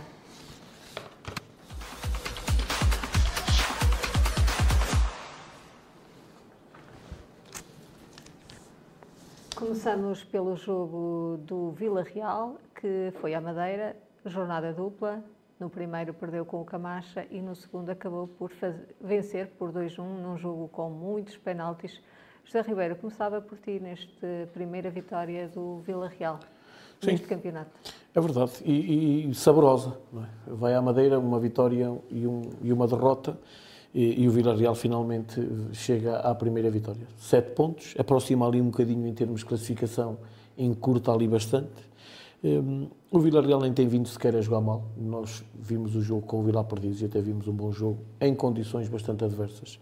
Um, espero que isto seja um tónico para que o Villarreal um, comece a sua recuperação e consiga alcançar os seus objetivos. Este, esta ida à Madeira, ainda por cima com o Marítimo, que de certeza, esta vitória com o Marítimo, de certeza que vai ser um excelente tónico para que esta equipa comece a carburar e o seu treinador comece a finalmente colocar um sorriso na cara sou, de quem sou particularmente amigo e há muito tempo lhe falta esse sorriso e, portanto, espero que consiga sair deste buraco e venha vir para cima. E este seja o tónico que retira o Vila Real dos últimos lugares desta classificação. O Vilar de Perdizes recebeu o Domiense. Tu recebeu? Empatou a zero. Foi no Domiense. Sim. sim. Não, o Vilar de Perdizes recebeu o Domiense. José Carlos, é... este empate. É, efetivamente, a equipa do, do, do Vilar é, volta a marcar passo, é um adversário acessível. É, Damiães também estava mal na classificativa. Foi um jogo com poucas incidências. É, de facto, é, resumindo e sendo muito, muito pragmático nesta, na definição deste jogo, porque no impacto, no jogadas, a equipa do, do, do Vilar Perdizes desperdiçou dois pontos. Era um adversário acessível, estava em casa, Uh, poderia, poderia, com maior dificuldade, conseguir vencer, mas de facto o Perdices também, um, penso que não, não, não foi dos melhores dos seus jogos, uh, foi um jogo pouco incaracterístico, até, até, em, termos, até em termos de cartões amarelos, foi, é, a análise foi feita, dois cartões amarelos praticamente no, no jogo, uh, com poucas incidências, um jogo, digamos, chato, e que chato mais para o Vila Perdices, que acho que acabou por perder, resumidamente, dois pontos neste, neste campeonato.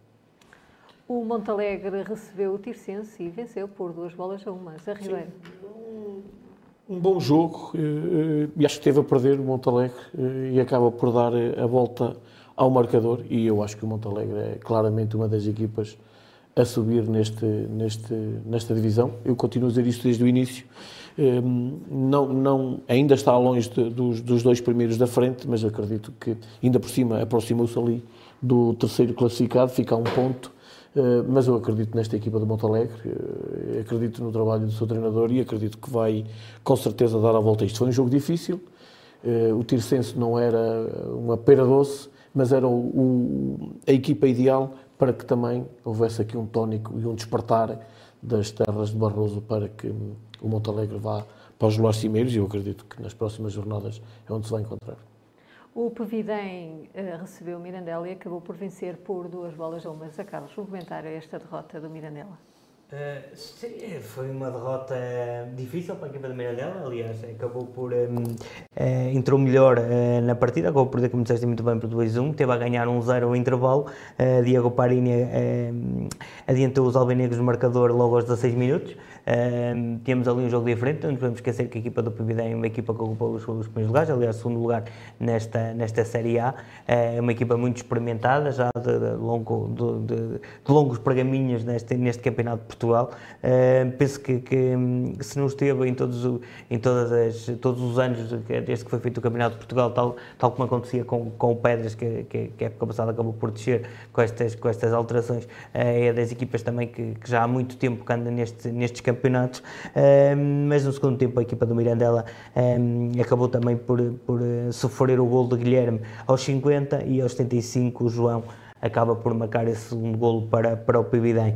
É, com este resultado, a equipa do, do, do Mirandela também caiu para, para, a quinta posição, tem 12 pontos, o Pibidem mantém a, a, segunda posição, com, conseguimos ver aí com uh, 19, 19 pontos. Uh, foi, foi uma, um, um infortúnio para a equipa do Mirandela, mas de facto uh, como é uma dificuldade, uh, acreditaríamos que o, que o Pavilhão uh, teria vantagem neste, neste encontro e isso foi uh, traduzido depois durante os 90 minutos da partida. Muito bem, vamos passar já à análise da próxima jornada e começava pelo Mirandela Vilar de Perdizes. Charles Ribeiro, bom jogo em perspectiva este? Bom jogo, uma tripla, claramente. jogo transmontano, mais um. duas boas equipas, bem orientadas.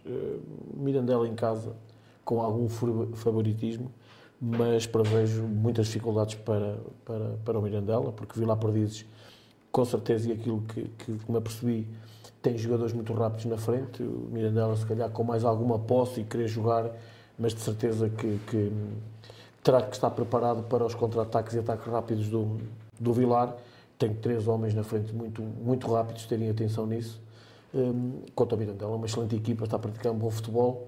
Um, é um jogo difícil mas um excelente jogo para se, para se ver no próximo fim de semana.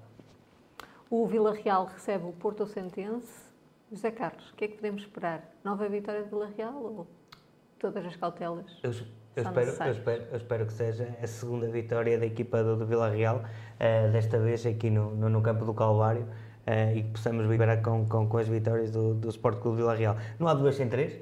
Camacha Uh, depois a equipa do Marítimo, a equipa do Marítimo B uh, e agora o Porto Santense ali uh, aqui, todas aí ali da região da região da Madeira um, nós vimos e não falamos o Zé Ribeiro acabou por comentar esse jogo do, do Marítimo mas também frente ao Camacho a equipa do Vila Real esteve muito bem. Uh, vimos um Vila Real diferente mais dinâmico. De facto acabou por, por não conseguir levar de vencida essa equipa do Camacho também é o primeiro classificado.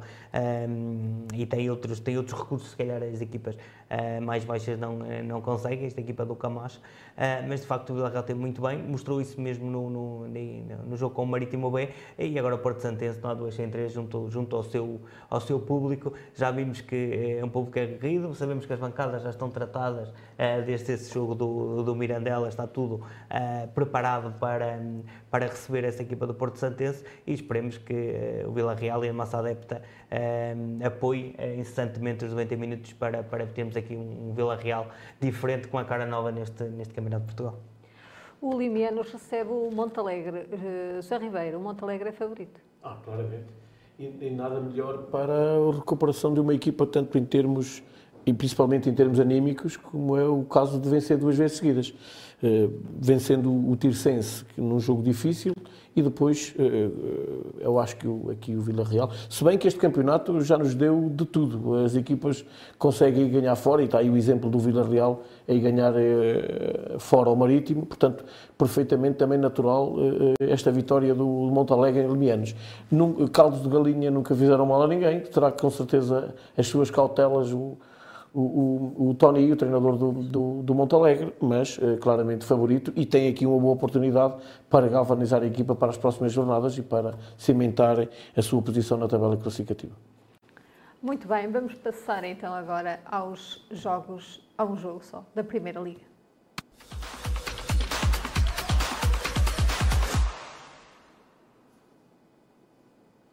O Chaves recebeu o Benfica e acabou por perder por duas bolas a zero. Pedia-te um comentário a este resultado, José Carlos. Como sócio adepto do Benfica ou como comentário, comentário in, comentador independente deste, deste, deste jogo? Uh, estou a brincar, como é óbvio. Uh, foi um jogo. Uh, são, para já são as duas equipas que eu mais gosto deste, deste campeonato, por, por questões diversas.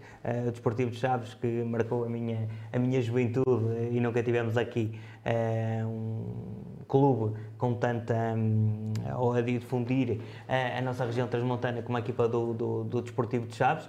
Claramente é uma alegria uh, para todos os vilarrenses, contrariamente ao que, ao que reza a história de, de, de termos ali a equipa dos Chaves como, nosso, como nosso representante no, no, no nosso Portugal.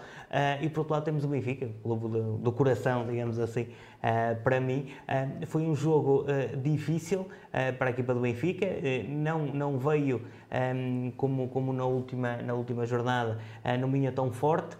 claramente, e pelo resultado de hoje, é, é ainda pior. Uh, agoniza também ali um bocadinho e as, e as escolhas do, do, do, do, treinador para estes, para estes embates, mas de facto, é aqui frente aos Chaves, esperava-se também uma, uma tarde de muita chuva. O jogo foi o jogo relevo, e como sabem, foi às, começou às três e meia da tarde, uh, esperava-se até um, mau tempo que, que, que, não, que não aconteceu, alguma chuva, uh, mas nada que, que impedisse uh, e estragasse o relevado, que mais uma vez se mostra em, excelentes condições, tendo em conta nosso, também o clima da nossa, da nossa região e principalmente as geadas que, que, que ali aquele campo. Do Desportivo de Chaves eh, muitas vezes, eh, muitas vezes sofre. Eh, foi um jogo dinâmico, um jogo em que as duas equipas queriam ganhar, dois técnicos a precisar de pontos, digamos assim, quer o Moreno, quer também o Roger Smith, mas de facto acabou por ali do mais forte, um penalti, podemos também falar sobre isso e o critério apertado do árbitro, mas de facto que penso que o Benfica ganhou, com todo, com todo o mérito este, esta equipa do, do, do Desportivo de Chaves. Zé Ribeiro, foi com todo o mérito que o Benfica ganhou em Chaves?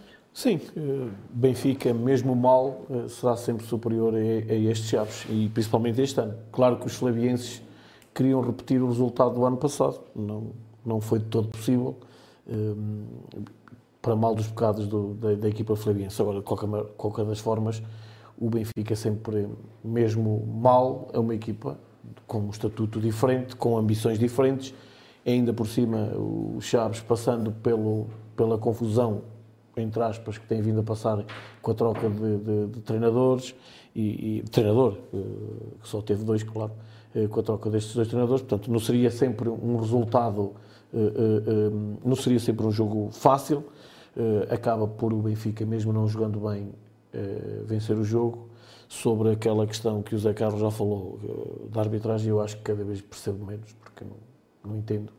Eh, e até há um lance similar no Sporting. Eu não considero os dois, eh, que fique claro, que é para não puxar aqui a minha costela verde para, para a coação, não considero os dois.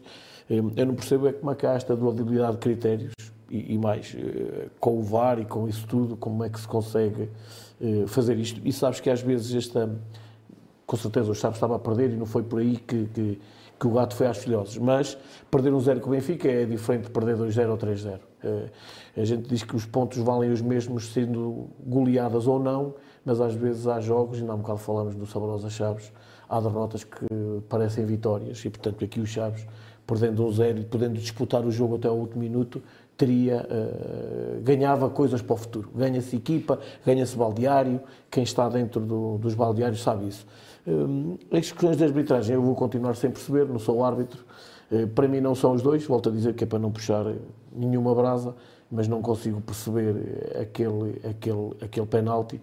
Eh, de qualquer das formas, eh, não retira mérito à vitória do, do, do Benfica.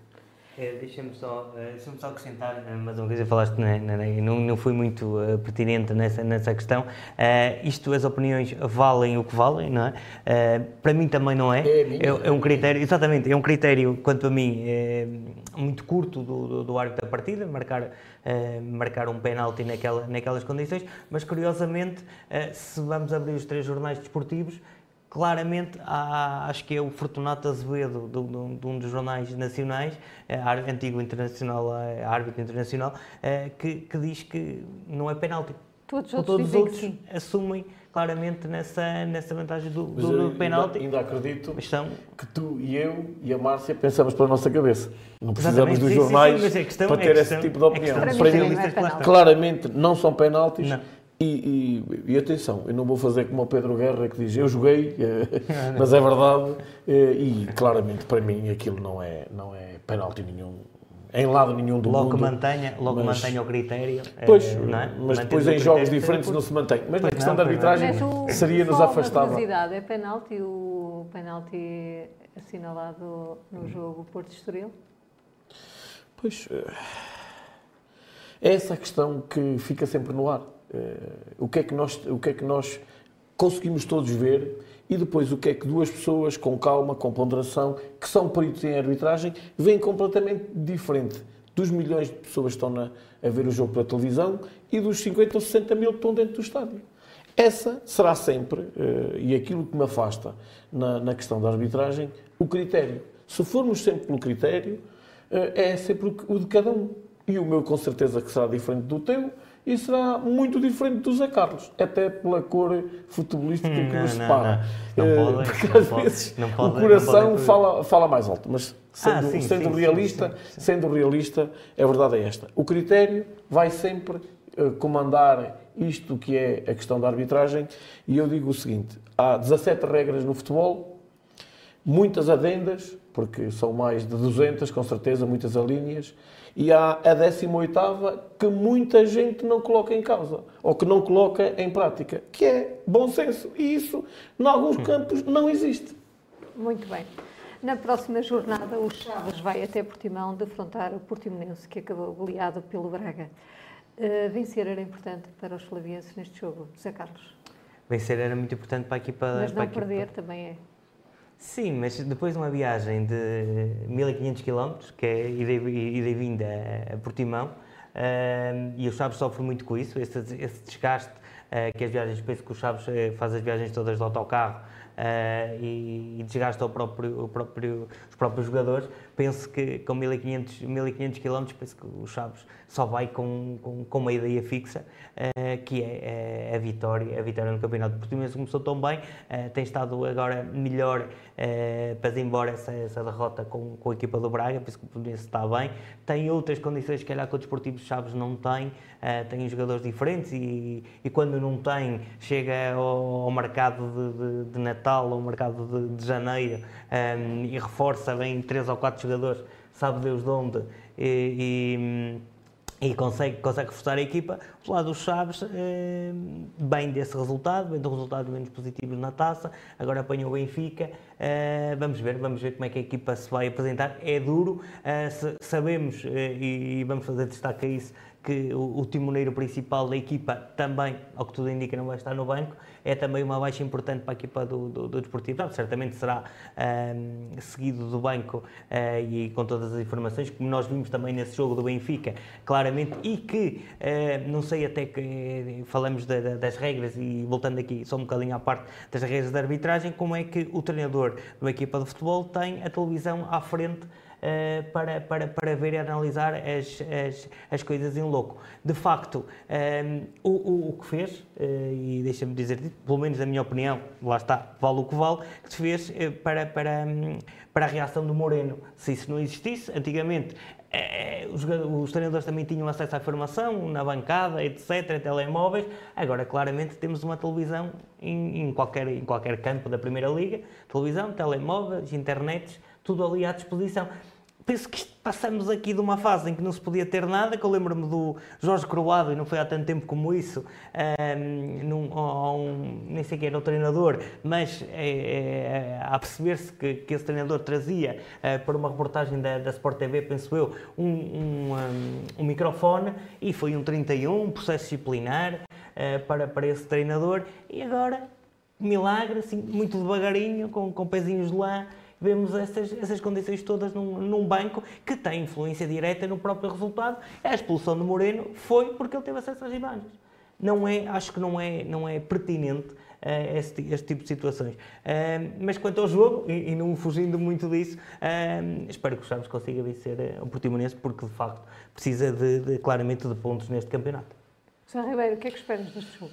As novas tecnologias é o que nos dá, é, é isso mesmo. Dá-nos muita coisa, também nos retira alguma coisa daquilo que era o futebol antigo e temos todos claramente de pensar nisso. Mudou. Isto mudou com a chegada do VAR, com as novas tecnologias. Isto mudou e teremos que todos olhar para isto, para este jogo, para o futebol de outra maneira. Eh, eu espero um jogo extremamente difícil para os Chaves.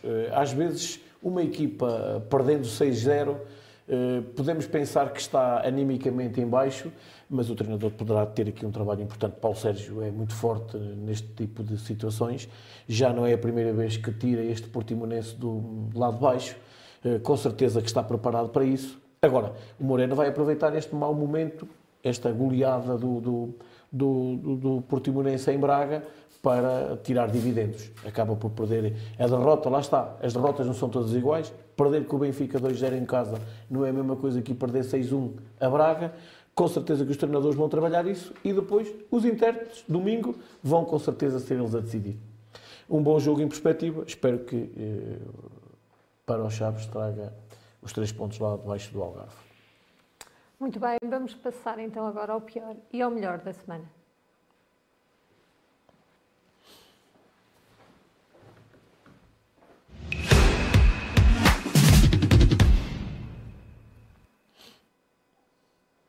Começamos pelo pior com o José Carlos. E uma referência ao Moreno, treinador do Chaves, é isso? Exatamente. Voltamos, eu há bocado calei-me no meu, comentário para, para não estragar aqui uh, o, o, menos da semana, digamos assim, uh, mas de facto há aqui de, duas situações. Para já, uh, o Moreno é um treinador à moda antiga. passou para o, para o banco aquilo que é, a forma como ele também encarou a carreira, sempre no limite, é, sempre muito aguerrido, a defender as suas cores com unhas e dentes. É, acredito que ele, como treinador, e, a derrota que teve em Guimarães. Já no banco do, do Chaves lhe tenha gostado muito, aliás, ele acabou por sair pelo, do próprio Guimarães depois de, de, de se hum, publicamente uh, confessar que, que, que, aquela derrota da, da Liga Conferência, a saída, uh, penso, penso que, que, em termos anímicos ainda não está bem uh, e acho que o treinador também não se deve gerir os resultados, é o que é, há, há objetivos há, há do, do, próprio clube, mas, mas não é só o treinador o único que deve, deve se sentir culpado, até porque não é, é um grupo, não é? Não é, não é só o treinador. Normalmente é mais fácil despedir o treinador que despedir os jogadores. Mas da conversa, ali o Moreno, a saída do Guimarães tem muito a ver com isso. Culpa própria, digamos assim, é, um auto, auto-julgamento é, e acabou por, por, por colocar também. Dificuldades à, equipa do Guimarães, que, que tem uma, um sério, sério número de, de, de, treinadores esta, esta temporada que não era expectável, e, e por outro lado, a equipa agora voltou para os Chaves. O Chaves eh, começou muito bem, de facto, mas voltamos a ver o Moreno Neste caso, um jogo a terminar, penalti estava marcado. Eu sei que tem que haver, o, eu bem sei o, como ferve o banco, mas estamos a falar, estamos a falar das novas tecnologias, estamos a falar um, de, de, de, treinadores relativamente novos, uh, com, outras, com outras dinâmicas, outros ensinamentos. Sabemos também, uh, quando tiram os cursos, aliás, o Moreno acabou, acabou, acabou por sair agora de, um, um, de uma nova qualificação. Uh, a dinâmica está toda lá nos cursos, está bem que uma coisa é teoria, depois o, o que vem na prática é outra, mas se calhar eu do Jorge Jesus, e falamos aqui dele, é, sempre foi assim. Epá, do Moreno, para mim, acho que isso não é um bom exemplo uh, e, e, devemos acabar definitivamente com, esta, com este tipo de situações, como tivemos também o Sérgio Conceição uh, a demonstrar um, também neste, neste, a chamar para si o protagonismo e aquele, aquele ato irrefletido do, do Moreno, para já. Há muitos miúdos a ver e muita gente quer começar o futebol uh, e temos que acabar efetivamente com esses tipos de comportamentos no banco. E depois, diretamente para a equipa, ele sabe que vai ser uh, expulso, claramente, ali não há, não há muitas dúvidas, é, é como uma entrada a, a pé juntos dentro da grande área, é, é sempre penalti, não é? é? Independentemente de haver maior rigor ou menos rigor, é sempre penalti. O Moreno, da forma como protestou, é, vai colocar a equipa em xeque e isso não, não, não era isso que se pedia, não era isso que estava, um, que, que, deveria, deveria ter feito. Eu sei que é fácil falar aqui sentadinho na, na uh, aqui, nós, aqui uma conversa entre amigos, mas uh, estes comportamentos têm que acabar no, no, no futebol é, culpo também e dou ou amenizo um pouco essa expulsão com essas novas tecnologias que eu falei, porque se de facto se ele não tivesse ali a câmara e as, e as repetições contínuas da Sport TV uh, sobre, sobre o lance, ele também não ia reagir daquela, daquela maneira, mas de facto não são comportamentos para treinador de Primeira Liga. Daí o meu, a minha escolha do menos da semana. Zé Ribeiro, o que é que escolhes? Fontelas? Fontelas, sim. E eu mandei até agridou-se. Porquê? Sete jogos, zero empates, zero vitórias, sete derrotas, três golos marcados, 23 sofridos, mas a meio da semana consegue eliminar o, o Abambos. E quando digo agridoce, é porque me parece que há aqui alguma, alguma qualidade neste Fontelas, que, mas para já é a única equipa das duas séries com, com, zero. com zero pontos. Não havia também nada muito grave para eu também escolher como o pior da semana. Aqui o, a única questão no Fontelas, se calhar também é uma, uma chamada de atenção, que não são assim tão maus. Não é? Eu quando escrevo, eu quando mando o agridoce, é mesmo isso, é porque aqui também há alguma coisa de doce e está na hora deste Fontelas sair desta situação. Muito bem, José Carlos. E o melhor, o que é que escolhes? Olha, o melhor é para ser. Para ser voltamos às chaves. Para, para voltamos às chaves. Uh, e foi um dia diferente para, para a Maria Moreira, que vive num lar de Vila Pouca da Guiar, tem 106 primaveras. Uh, 106 anos de vida e acabou por uh, ser surpreendida uh, nesse jogo do, do, do Benfica com, uh, com a equipa desportiva de Chaves. Tem aqui a imagem do, do Rui Costa a falar com, com, com a Maria Maria Moreira, que vive lá, como eu disse, uma vida dedicada à agricultura, um presente de aniversário, quer do Desportivo de Chaves, que é também da Câmara Municipal de, de Vila Pouca da Guiar, para a comemoração dos 106 anos de, de vida, uh, muito lúcida, acabou por dar uma entrevista também aos, aos órgãos de comunicação eh, social é, é, é, de louvar, 106 anos, a primeira vez, penso eu, uma das primeiras vezes que veio o Benfica é, a jogar ao vivo, ao vivo e as cores, é, que acompanha também. É, problemas de audição não tinha, pelos vistos, estava a falar bem e, e, com 106 anos. espero que seja um exemplo aqui para, para, para todos nós e que, que, que sejamos, que daqui, quando eu tiver 106 anos, que me convidem também, Câmara de Vila Real ou outra Câmara qualquer, para ir assistir ao, ao Benfica, que eu vou todo contente. Muito bem. José Ribeiro, o que é que destacas? Vila Real, a sua primeira vitória. Uh, por isso também há um bocado também não me larguei muito naquilo que queria dizer do Vila Real. Nove jogos, uma vitória, quatro empates, quatro derrotas, sete pontos, oito golos marcados, doze sofridos. Portanto, está na hora do Vila Real começar a meter um sorriso. Esta viagem à, à Madeira pode ser que seja um tónico para que eles venham cá para cima. E, e, e Márcia, não tenho influência nenhuma naquilo que será a vida do Vila Real. Mas também não quero que, positiva, mas não quero também que seja negativa. Mas nem do Vila Real, nem de nenhuma equipa transmontana. Portanto, serei sempre a favor de todas as equipas transmontanas, principalmente as da nossa associação. Uh, obviamente, Mirandela aqui, está, e porque também tenho amigos, e de quem sou amigo do Presidente, e jogamos juntos. Portanto, também uh, esperar que todas as equipas do, do Transmontanas consigam alcançar as suas, os seus objetivos e aqui, mais uma vez, para o Barbosa e para o Vila Real, os meus parabéns pela esta primeira, que seja a primeira de muitas. Podem parecer que é um feito pequenino, mas às vezes é das pequenas coisas que se transformam em coisas grandes e espero que o Vila Real venha vir para cima. Muito bem, muito obrigada. Obrigada a si por nos ter acompanhado. Pode ver ou rever o programa no Facebook, no YouTube ou no site do jornal. Pode ainda ouvir em podcast. Quanto a nós, até ao próximo programa, que será na quarta-feira, às 21.